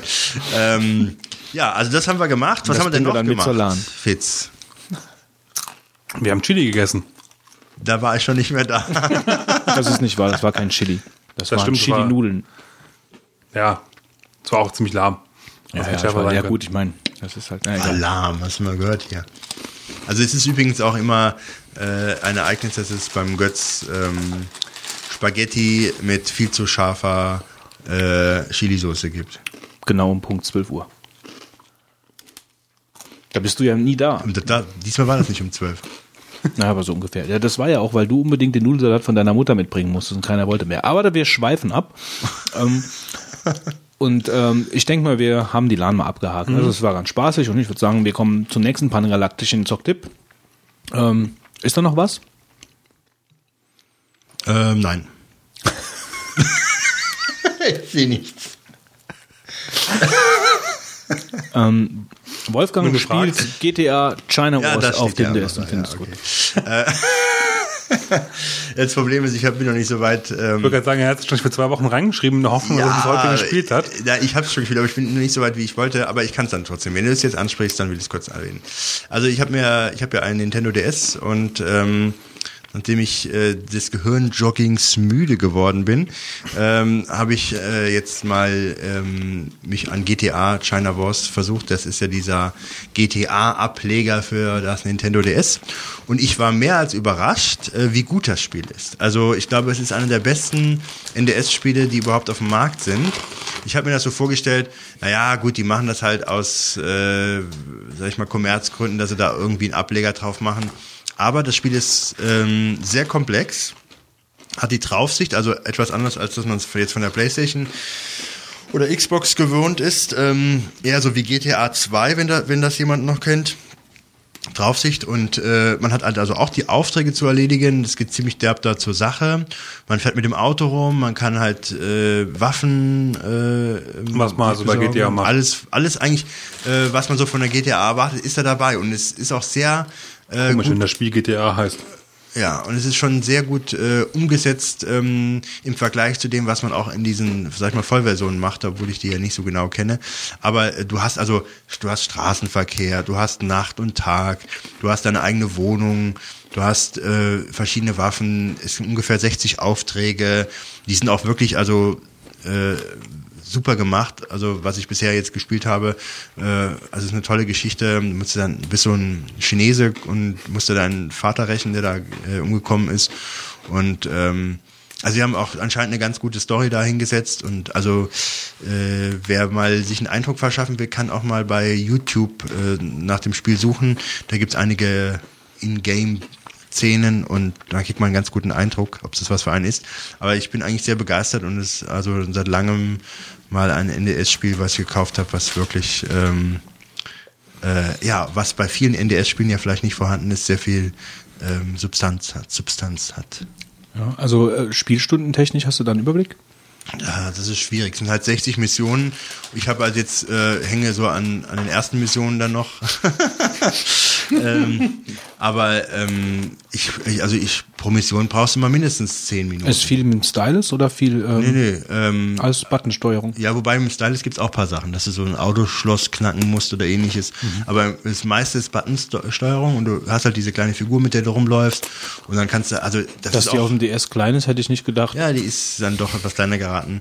Aber du hast dann aber auch, also ich meine, es gibt da äh, verschiedene Tritte oder Schlagbewegungen, äh, wie die den Feind anvisiert. Also es ist schon echt gehaltvoll und nicht irgendwie so, äh, wir machen jetzt irgend- irgendwas und Eine richtig große Stadt auch. Also es kommt schon ja, rüber. So. Ja, ja. Das gibt eine große Stadt. Du hast auch so, so ein System, wie du dann da deine Routenplanung machen kannst. Du hast einen eigenen, äh, so einen E-Mail-Service, wie du dann Nachrichten kriegst von den Aufträgen und so weiter. Mhm. Und also die, die haben sich super, ich habe ich hab nicht gedacht, dass das mit dem Gerät überhaupt möglich wäre. Also ich muss schon sagen, die haben das äh, richtig nochmal ausgereizt, was bei vielen anderen Spielen, was ich nicht geschafft habe. Also GTA China Wars auf dem DS. meine Gefällt. Wolfgang gut. Ähm, und ich glaube, der Wolfgang schlägt jetzt auch mal direkt Marvins Tagebuch auf. Ja, direkt, weiter geht's. Ähm, ich habe mir von Heroes, wenn das jemand kennt, die Serie, kennt keiner von euch. Doch. Ne? Doch, die Superheldengeschichte da. Genau. Habe ich mir die zweite Staffel gekauft gehabt ähm, und die habe ich mir äh, als äh, amerikanische DVD gekauft, weil sie damals noch nicht in Deutschland da war. Und er hat natürlich den Regionalcode 1 und nicht 2 wie hier in Deutschland üblich. Und dann wollte ich mir das ansehen und äh, wollte es gerne auf dem Computer gucken. Und dann habe ich hier das Problem, dass Da du ja keinen Fernseher hast. Eben. Und dann komme ich zu der Problematik, dass ähm, ja, dass das nicht geht, weil mein ähm, wie heißt das Makuchina, Makucha, äh, wie heißt das Laufwerk noch von den Apple-Rechnern?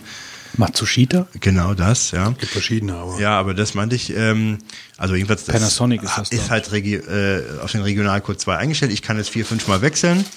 Und ähm, tja, ähm, ach, da, da muss ich gleich noch was dazu sagen, ja. Ähm, kommen wir noch dazu. Ähm, ja, aber immer ganz kurz das Thema zu Ende geführt. Auf jeden Fall, ich konnte es nicht gucken, äh, weil der Regionalcode nicht hier frei ist und dann könnte ich nur noch ein paar Mal wechseln. Und das hat mich natürlich ziemlich geärgert, weil ich dann verschiedene DVDs gucken will. Und tja, und dann ist das Problem, dass man das gar nicht so einfach diesen, äh, sage ich mal, Regionalcode äh, frei einstellen kann. Ich weiß, beim, beim PC ist es, glaube ich, nicht oft so ein Proz äh, oder Windows ein Problem, dass man da oft Möglichkeiten hat, Regionalcode freie ähm, Laufwerke sich zu schaffen dann. Aber beim Mac scheint das ein ungelöstes Problem zu sein. Das ärgert mich momentan. Wenn du Mac Pro hättest, könntest du dir bestimmt auch ein regionalcodefreies Laufwerk kaufen. Tja, Also Dann hätte- kaufe ich mir hätte lieber da kein Problem. Also für das Geld ähm, könnte mich dann doch noch irgendwie Kauf dir doch einfach einen, einen regional 1-Code Player. Die kostet doch nichts. Was meinst du, also meinst du jetzt äh, DVD-Player. Ja, den muss ich ja an den Fernseher anschließen. Oh mein Gott. Ja, ich habe ja keinen eigentlich. Dann kauf dir ein externes USB-Laufwerk. Das müsste ich machen, ja. Ja, ist halt trotzdem blöd. Ich habe mir gedacht, ich könnte das irgendwie softwarelösig, äh, softwaremäßig lösen, das Problem, und das geht wohl nicht. Ja, da habe ich mich geärgert.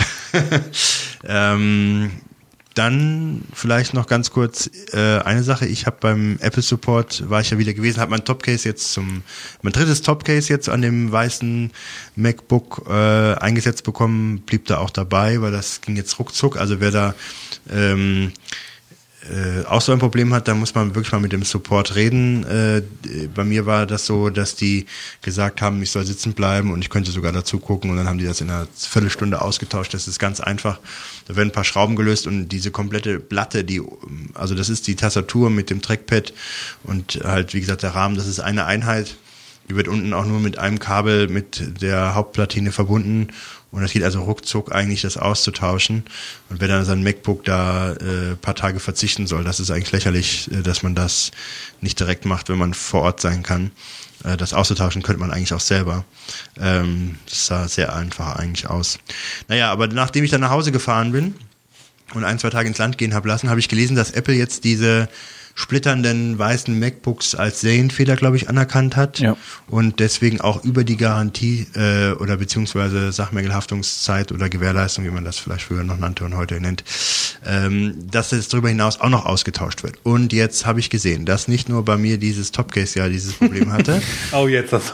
sondern diese Klappe, die dann ja von oben runter kommt, die hat bei mir oben äh, links und rechts so zwei Ausbuchtungen, ähm, so Abstandsplastikränder, ähm, die links und rechts neben der, ja genau, links und rechts neben der Eyesight hat, glaube ich, das äh, hat das nicht, das äh, MacBook Pro. Ja, auf jeden Fall ähm, splittert's da auch. Ja, das splittert oben auch ab und jetzt habe ich denen eine E-Mail geschrieben, ich will das auch jetzt neu haben und mal gucken. Der hat noch nicht geantwortet, aber ich vermute mal, der ist noch in Osterurlaub, den ich da angeemailt habe äh, von der Firma. Also das ist äh, letztendlich ist das ganze Konstrukt hier nicht besonders ähm, stabil und ich hätte dann doch gerne einen Alu. Ähm, ja, wer ein Alu äh, schicken will, bitte sich bei mir melden über Twitter. Ähm, ja, das ist auch ärgerlich gewesen diese Woche. Und äh, zum Schluss habe ich mich über Flickr geärgert. Ich habe dann noch so einen Gratis-Account. Da dachte ich eigentlich, man hat nur die Down, die Upload-Begrenzung äh, von, glaube ich, 100 Megabyte im Monat. Ähm, aber jetzt haben die auch, glaube ich, na, äh, seit also gar nicht so langer Zeit, jedenfalls habe ich es damals nicht gewusst, eine Beschränkung bei dem freien Account auf maximal 200 Bilder. Und dann kriegst du immer nur die jüngsten 200 Bilder angezeigt. Und der Rest Und ist weg. das war meistens noch schon länger so. Ja, aber ich habe sie jetzt halt Das ausgereizt. war eigentlich auch so der Grund, warum ich mir nie im Leben Flickr-Account geholt habe. Weil- Weil, ich meine, 200 Bilder, hallo, ist ja... äh, Ja, gut, ist halt, ich, ich gehe halt hin und lade halt ähm, ähm, immer nur einzelne Bilder hoch und nicht jetzt, sage ich mal, du warst auf dem Geburtstag und lädst dann 80 Bilder hoch. Dann hast du das Thema schnell erledigt eigentlich, ja. Weiter, Gut. weiter, weiter, weiter. Jetzt bist du doch mal dran, dich zu beschweren. Ja, ich bin direkt fertig. der Also Götze ist auch heute gut Laune. ich will, äh, Wobei, kurzer Einschub, Flickr wäre auch äh, den kostenpflichtigen Service da wert und das werde ich wohl auch in Anspruch also ich bin immer noch total froh mit Spotify, wie wir alle, glaube ich. Aber Ich will übrigens ähm, Spotify jetzt demnächst mal fürs iPhone rauskommen sehen. ich rufe jetzt mal da raus in die Welt. Vielleicht äh, kann mir ja da jemand helfen. Und zwar hätte ich ganz gerne, ich meine, ich habe halt iTunes, klar, wie jeder, äh, auf dem Mac. Ähm, und da sind ja auch die eingebauten Tasten, so die Hardware-Tasten hier mit Play und Pause und weiter. Ähm, und die funktionieren ja mit iTunes. Und ich hätte halt gerne eine frei definierbare Tastaturkombination, mit, äh, über die ich genau die gleiche Geschichte bei Spotify auch erreichen kann. Also wenn ich dann, wenn, wenn das Telefon klingelt, dass ich irgendeine Taste drücke und sage, okay, Spotify Pause. Genau, er will halt Play-Pause haben eigentlich nur. Playpause, mehr will ich eigentlich gar nicht haben. Ähm, wenn es dann halt auch weitergeht, also mit, mit Skip, Next Song und so, ist das auch gut, aber ich habe das über die über die frei definierbare ähm, Hotkey-Geschichte, über die Systemeinstellungen probiert und das hat bei mir nicht funktioniert. Es kann gut sein, dass ich mich da doof angestellt habe, ähm, aber da würde ich mich über eine ähm, ja, vielleicht über eine Schritt-für-Schritt-Anleitung freuen, ähm, weil das hat, das hat einfach nicht funktioniert, wie es hätte funktionieren sollen laut, ähm, ähm, laut Systemeinstellung, ja. Du willst so, ja gut, du willst unter macOS haben, ne? Mhm. Worunter denn sonst? Ja, für, für Windows könnte ich dir eine Lösung anbieten. Naja gut, das hilft mir jetzt nicht. Ja, ich habe befürchtet. Nee, ich habe nämlich letztens durch Zufall nochmal einen Blog, äh, Blog von Spotify durchgeschaut und dann, die stellen ab und zu halt auch äh, Services vor mit, oder andere Webseiten oder Plugins, äh, die das können, also die verschiedene Sachen können. Die Und da war halt eins für Windows Die dabei. werden früher oder später werden die das auch unter den Preferences irgendwie ein, einschieben. Da kann es bestimmt. Nur im Moment geht's halt nicht und ich hätte es halt, ich hätte es schon ganz gerne in irgendeiner Weise geregelt. Ähm, das ist in Spotify ist es auch an die an die Tastatur gebunden. Also wenn ich ähm, wenn ich auf meiner auf meinem auf meinem Alu Keyboard, was ich an an mein Notebook angeschlossen habe, äh, wenn ich da auf die Play Pause drücke, Taste drücke, dann hört Spotify auch auf. Echt? Aber iTunes geht dann los. das ist halt gekoppelt, weißt du? Also wenn du drückst, dann hört so. Spotify auf und iTunes geht los oder iTunes hört auf und Spotify geht los. Und das hätte ich ja ganz gerne schon getrennt. Du drückst aber jetzt nicht die, die dedizierte Play-Pause-Taste. Doch. Genau. Nur ich Was, habe keine Lust, dass ich iTunes immer aus habe. Wenn du auf eine andere Taste das legst. Ach so, nee, das habe ich schon probiert. Ich habe das schon probiert, auf eine andere Pause, auf eine andere Taste zu legen. Per, per äh, Systemsteuerung. Also per, per, äh, ja, nennt sich ja auch so. Also es hat, das hat nicht funktioniert. Vielleicht hat's ja irgendjemand. Und ich habe irgendwo, stehe auf dem Schlauch oder ich habe irgendeinen Fehler gemacht. Gerne nehme ich da Hilfe entgegen. So, Fitz, willst du auch noch was erzählen? Ja, ja. Ich habe so eine etwas längere Liste mittlerweile angesammelt. Leider Gottes. Hm, Hab da so ein paar schöne Geschichten noch über mein Mac Pro mehr oder weniger zu erzählen. Die Kurzfassung bitte. Ich versuche es ja. Also es fing erstmal an mit der Lieferung. Äh, der Mac Pro kam mal ewige Zeit lang erstmal, also gut, er, fairerweise muss man halt sagen, er kam schon relativ flott. Aber wenn, wenn du halt die Nachricht bekommst, dass er verschickt wird, dann sitzt du ja immer wie auf glühenden Kohlen, ja. Dann willst du ja quasi so, dass er morgen am nächsten noch kommt, ja. Ja, ja. Und das war halt bei mir leider nicht so der Fall. Er hat dann irgendwie, ich glaube, vier, fünf Tage gebraucht, ähm, bis er dann in Holland war weil ich nämlich noch sinnvollerweise den Apple Mini Display Adapter hatte auf den Dual Link Port. Nee. Mini Display auf Dual Link DVI. So. Und ähm, da scheint es wohl sein, dass die diese Teile dann dort zusammengefügt haben, oder zumindest die, die Bestellung, und es deswegen der Mac Pro nicht direkt zu mir kam. Dann ist, äh, also ich habe erstmal deswegen halt schon mal ein bisschen gewartet, so, und dann war es doch so, dass ich dann irgendwann die Versandbestätigung bekommen habe, dass diese Teile nun aus den Holland verschickt wurden. Mit dem Resultat, dass der Dual-Link DVI-Adapter irgendwo nach äh, Paderborn oder Lippstadt oder sonst irgendwo hin transportiert wurde, aber Gott sei Dank immerhin der Mac Pro zu mir. Ich kapiere halt nicht, das ist halt derselbe ich Aufkleber. ausgerastet, ich das gelesen hätte.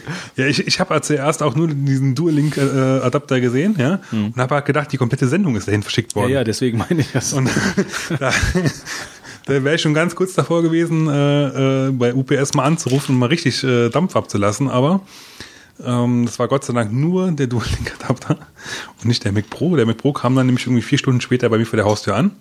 Das fand ich dann sehr nett. Äh, und der Mac Pro, UPS-Fahrer durfte am nächsten Tag halt nochmal kommen. Da haben sie es dann irgendwie geschafft, mir äh, das richtige Paket zu schicken. Also ich fand es sehr interessant, wie man quasi mit der, das stand, also es war keine falsche Adresse drauf, es war, es war halt einfach irgendwo anders. Kommt ja nicht oft vor.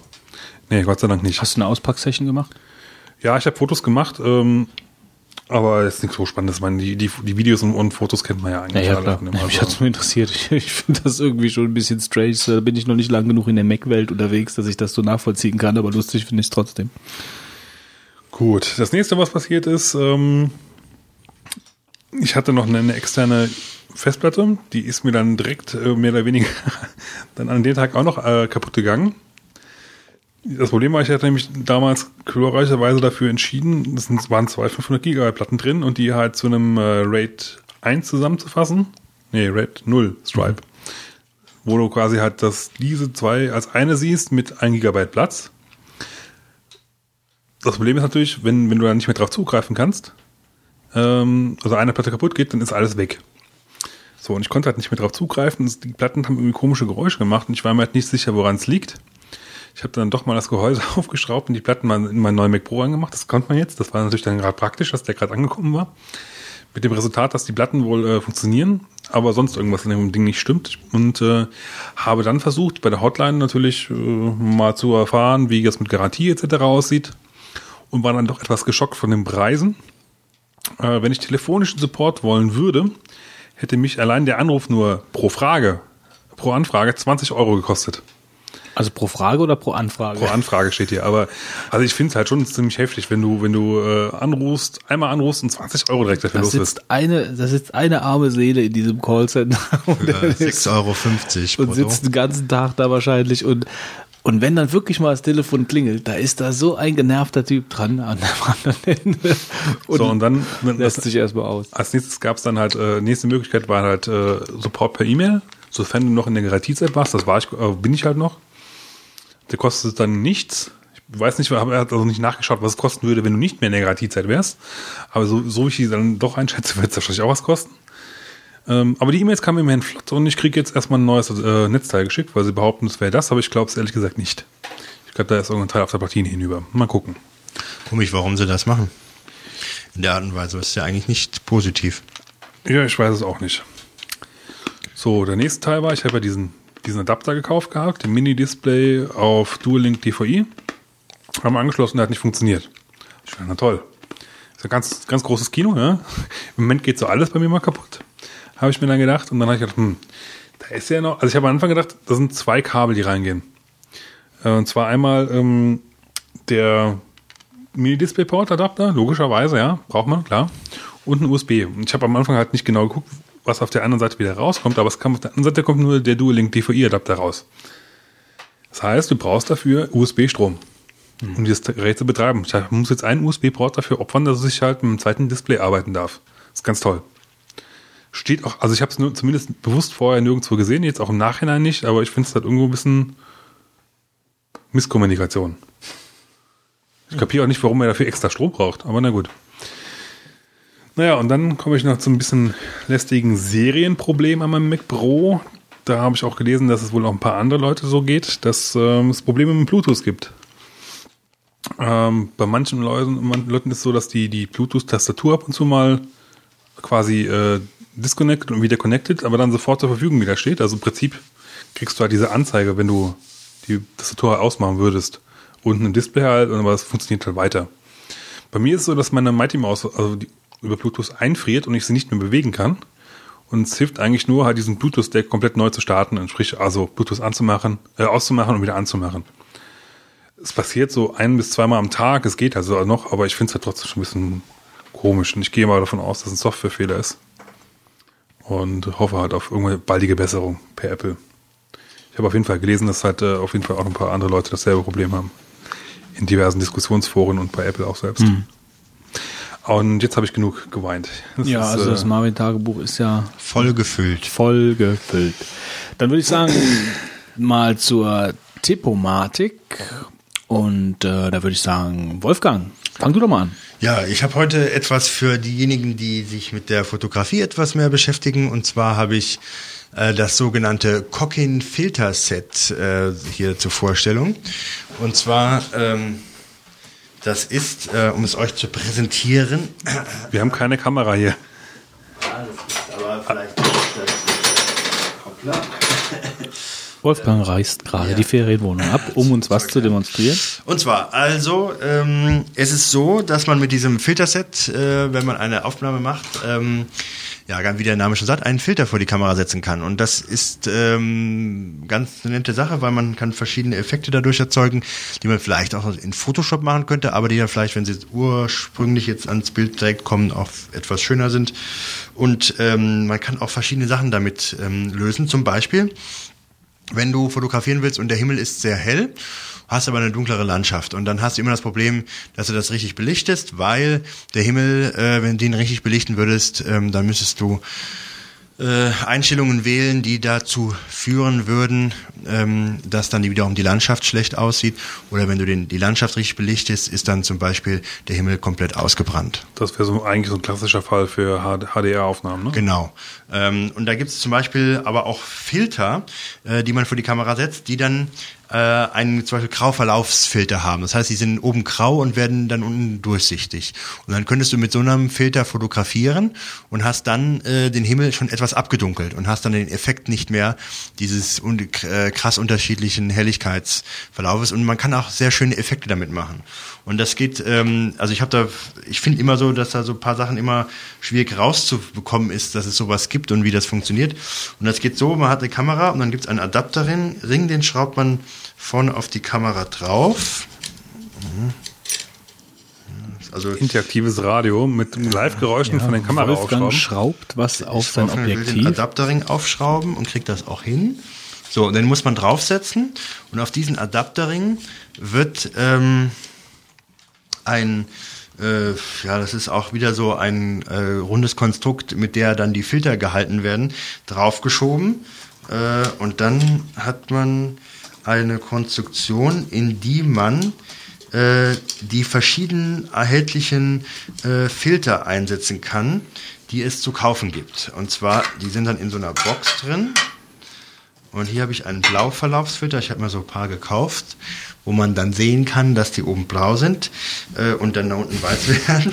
Und den schiebt man dann, Eben ein Verlaufsfilter. genau, Ne? den schiebt man dann rein und dann hat man die Kamera mit, ähm, hoppla, das war ein Bild, ähm, ähm, schiebt man die Kamera halt, äh, also den Verlaufsfilter da rein und dann hat man dann halt, wenn man den Himmel fotografiert oder ähnliches, ähm, den entsprechenden Verlauf. Ja. Gut, du bist jetzt, wenn ich dich fotografiere, hier oben Blau. äh, leicht blau im Gesicht. Ja, Komisch, wobei es gar nicht so äh, krass ist vom Effekt her, jetzt weil das auch ein sehr feiner Filter ist. Aber das fand ich sehr gut und es macht auch ziemlich viel Spaß damit zu fotografieren und zu experimentieren. Man kann halt verschiedene Filter kaufen.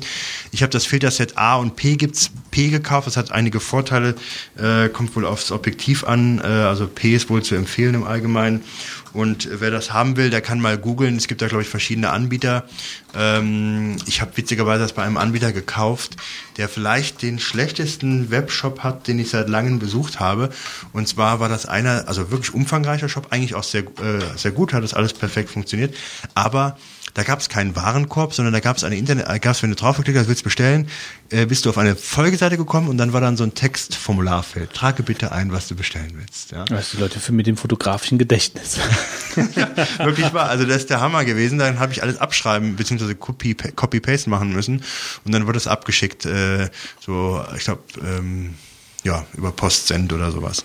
Ähm, ja, und das hat aber gut ge geklappt und ähm, ich habe da noch eine Verlinkung, die müsst ihr machen, weil bei dem Safari 4, äh, der eigentlich auch ein Marvin wieder wäre, weil den finde ich fürchterlich, aber das kommt vielleicht nächste Folge, äh, kann ich hier in ähm, WordPress nicht den, den Link äh, ordentlich setzen. Doch, das könntest du schon. Du kannst es nur nicht. Warum nicht? Danke, dass du es mal sagst. Ja, man könnte.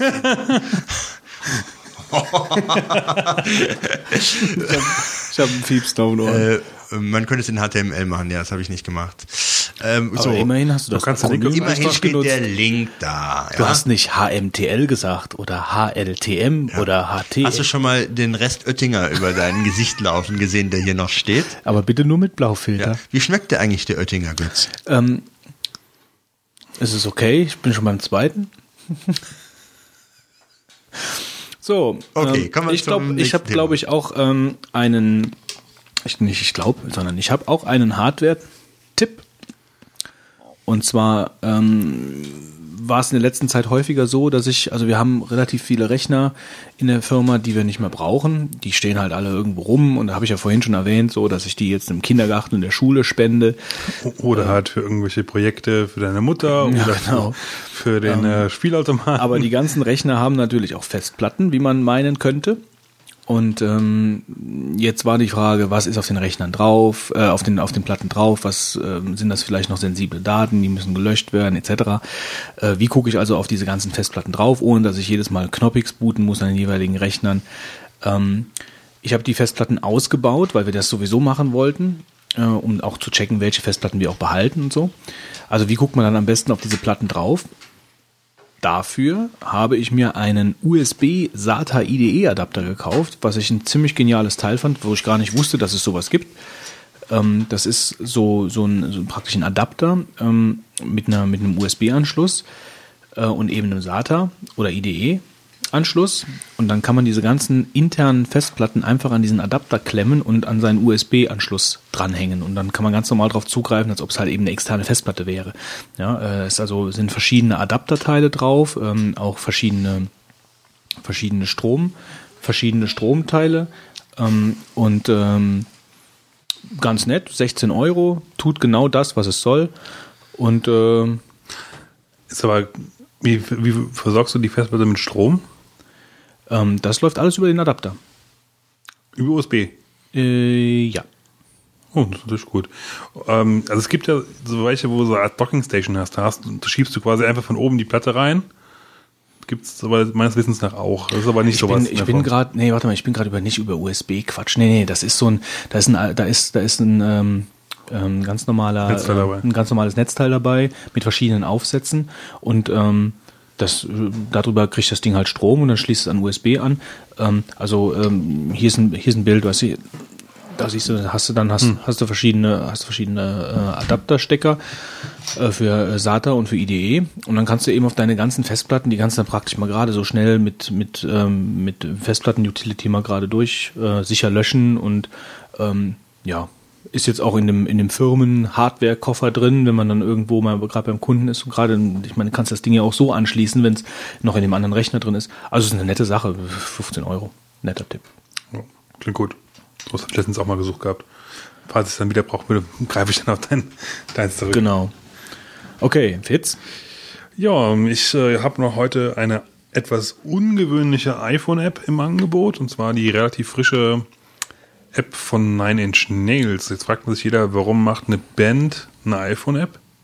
Warum macht denn eine Band eine iPhone-App? Das, das ist eine gute Frage. Ähm, Trent Reznor ist so ein bisschen, äh, naja, er, er mag so gerne neue Technologien und er war wohl mal auf einem Konzert und hat halt so gesehen, wie sich im Vorfeld halt so viele Leute und über Twitter halt über seinen Konzert unterhalten haben und auch Fotos gemacht haben mit ihren Handys und hat sich dann so überlegt, eigentlich wäre das ja cool, wenn ich halt eine Plattform schaffen würde oder könnte, wo ich halt so Informationen gezielt sammel und, und unter den Leuten dann auch verteilen kann. Und ähm, hat er dann auch gemacht, hat das irgendwo irgendjemandem schreiben lassen und es gibt die Applikation mittlerweile kostenlos im App Store. Und du hast dann halt also Zugriff unter anderem halt auf die neuesten Nachrichten, das ist eine Sache. Dann kannst du Zugriff auf die aktuelle Musik von ihm. Ich konnte es jetzt leider heute noch nicht ausprobieren, weil es bei mir jetzt teilweise noch abstürzt. Das ist ein bisschen buggy im Moment. Ähm, so, aber ich denke, das, wird nur, das werden nur die Remixes sein, die eh kostenlos bei ihm auf der Seite reinhören kann. Man kann ja bei ihm kostenlos ähm, seine Mehrspurtracks runterladen und dann halt diese Songs um, umändern und äh, seine eigenen Kompositionen draus machen. Und was da halt hochgeladen wird äh, in seinem Netzportal wird, denke ich mal, kann man sich anhören. Dann ähm, kann man, hat man Zugriff äh, auf ein, eine, ähm, auf die Foren und kann sich halt auch austauschen. und der Götz wird gerade angerufen. Ich kann nicht, gleich.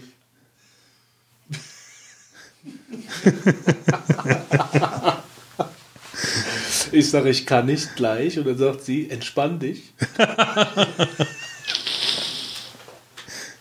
Entspann dich. Na gut, ich erzähle mal ganz kurz weiter. Und man kann dann auch äh, begeisterte Fans in, in seiner Umgebung suchen. Das ist halt wirklich eigentlich auch gezielt darauf ausgelegt, dass du vor Konzerten dich dann auch entsprechend austauschen kannst, Bilder schauen kannst von Konzerten, die auch äh, auf seiner Webseite veröffentlicht werden und auch von Usern hochgeladen werden. Finde ich mal eine interessante Sache und ich denke mal, ich werde es beim nächsten Konzert mal ausprobieren, gucken, was passiert. Das war's, ja?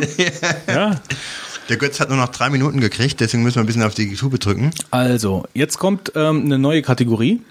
Und ja wir sind ja intuitiv, äh, nee, nicht intuitiv, äh, innovativ. wir sind ja innovativ und wir, wir, wir denken halt auch uns immer wieder mal mal was Neues aus. Und wir sind auf die Idee gekommen, dass wir ja auch so eine Art Gewinnspiel oder sowas brauchen, ja, irgendwie. Kam ja schon mal gut an damals, aber als wir das erste Mal so das Urgewinnspiel haben ja mindestens 20.000 Leute dran ungefähr zehn, teilgenommen. zehn Folgen gebraucht. Und wer hat gewonnen? geantwortet. Wer hat gewonnen? Taunide, ausgewählt aus 20.000 Hörern, die die Einsendung gemacht haben. Du Unglaublich. kannst übrigens gerne noch weitere Kommentare bei uns schreiben. Also wir sind nicht Genau, böse. ja.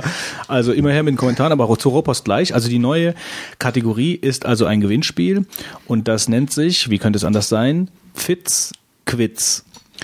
Und zwar geht es darum, unser werter, geschätzter Mitwogone, der Fitz, der entgleist ja häufiger mal mit seiner Zunge äh, und ähm, produziert Laute, die sich danach anhören. Typisch vogonisch halt. Ich, Ja, hab, ich die kann halt sich- noch richtig vogonisch Die reden. hören sich halt so an, als ob euch der Babelfisch aus dem Ohr gerutscht ist. Und wir haben uns dann gedacht, daraus machen wir ein Gewinnspiel. Und zwar läuft das Gewinnspiel folgendermaßen ab. Wir werden euch jetzt gleich einen kleinen Ausschnitt aus einer vergangenen Folge vorspielen. Ähm, in Welche Folge war das nochmal, Wolfgang? Das war die Folge ähm, mit dem Gebrabbel. Genau. Und zwar spielen wir euch also jetzt gleich eine kleine Passage vor mit einem mit einem ähm, mit einem Brabbelfitz-Stück.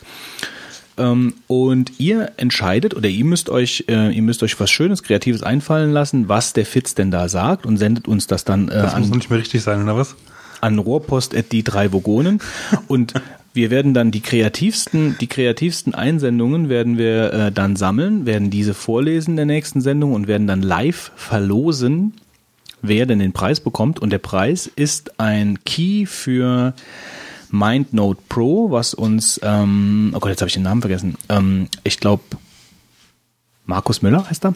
Ähm, super nett zur Verfügung gestellt hat. Ähm, Vielen Dank dafür. Vielen Dank dafür. Auf Danke, jeden danke. Fall. Das ist halt, also MindNote Pro, das haben wir vor, ein, vor einigen Folgen, äh, hatte ich das mal ähm, als Tipp.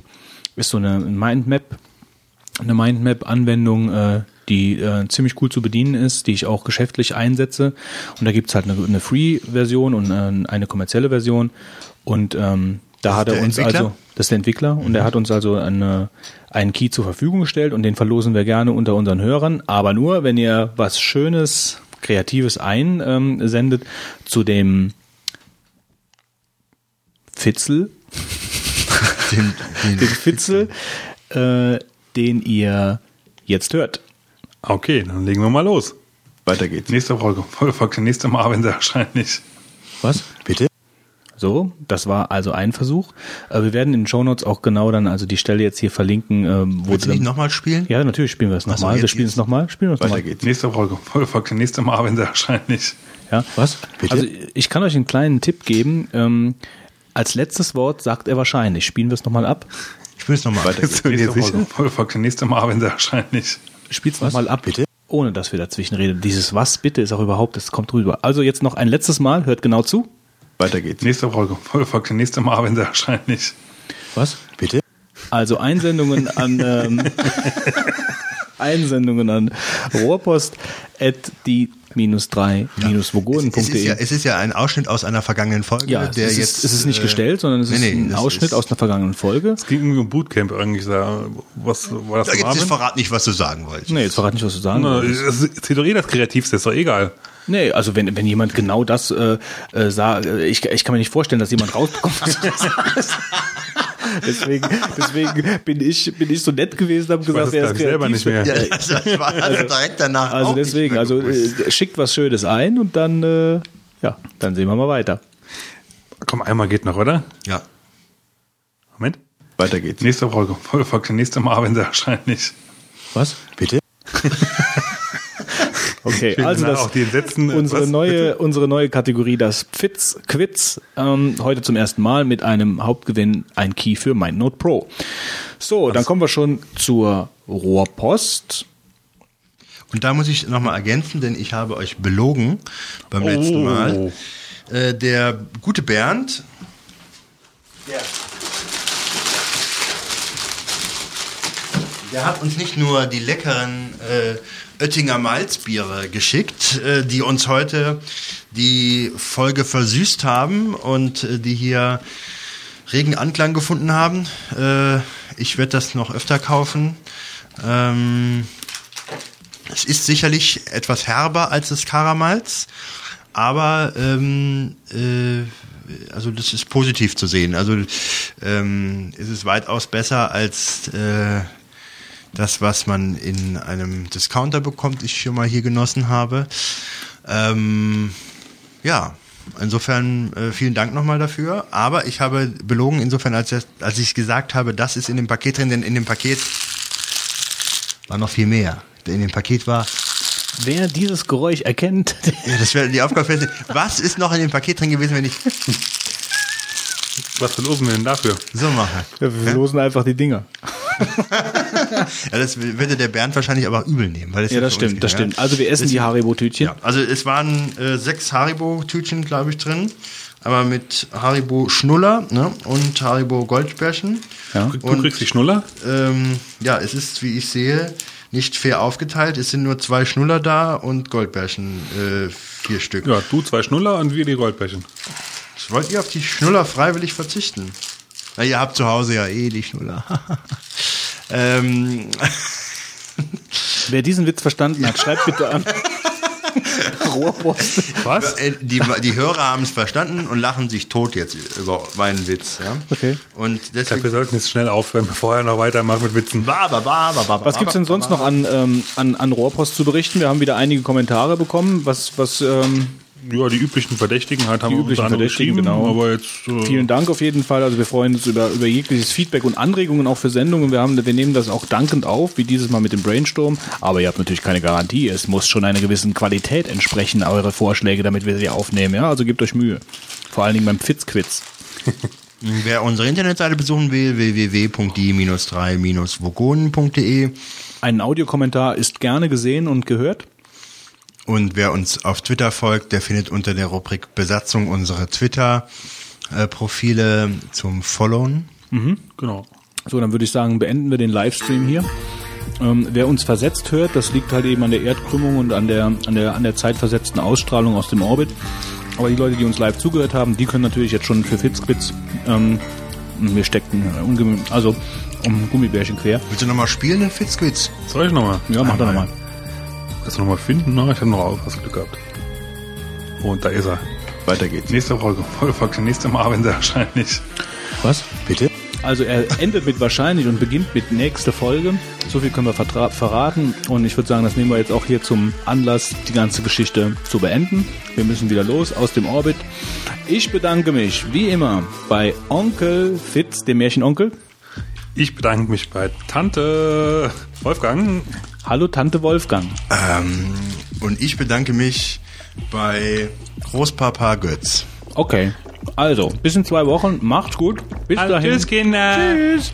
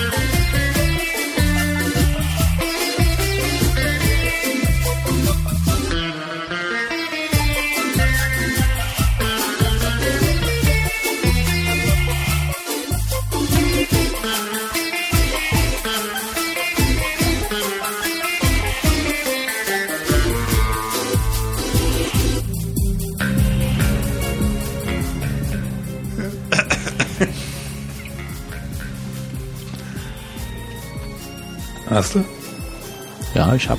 Gut. Hast du auch, Wolfgang?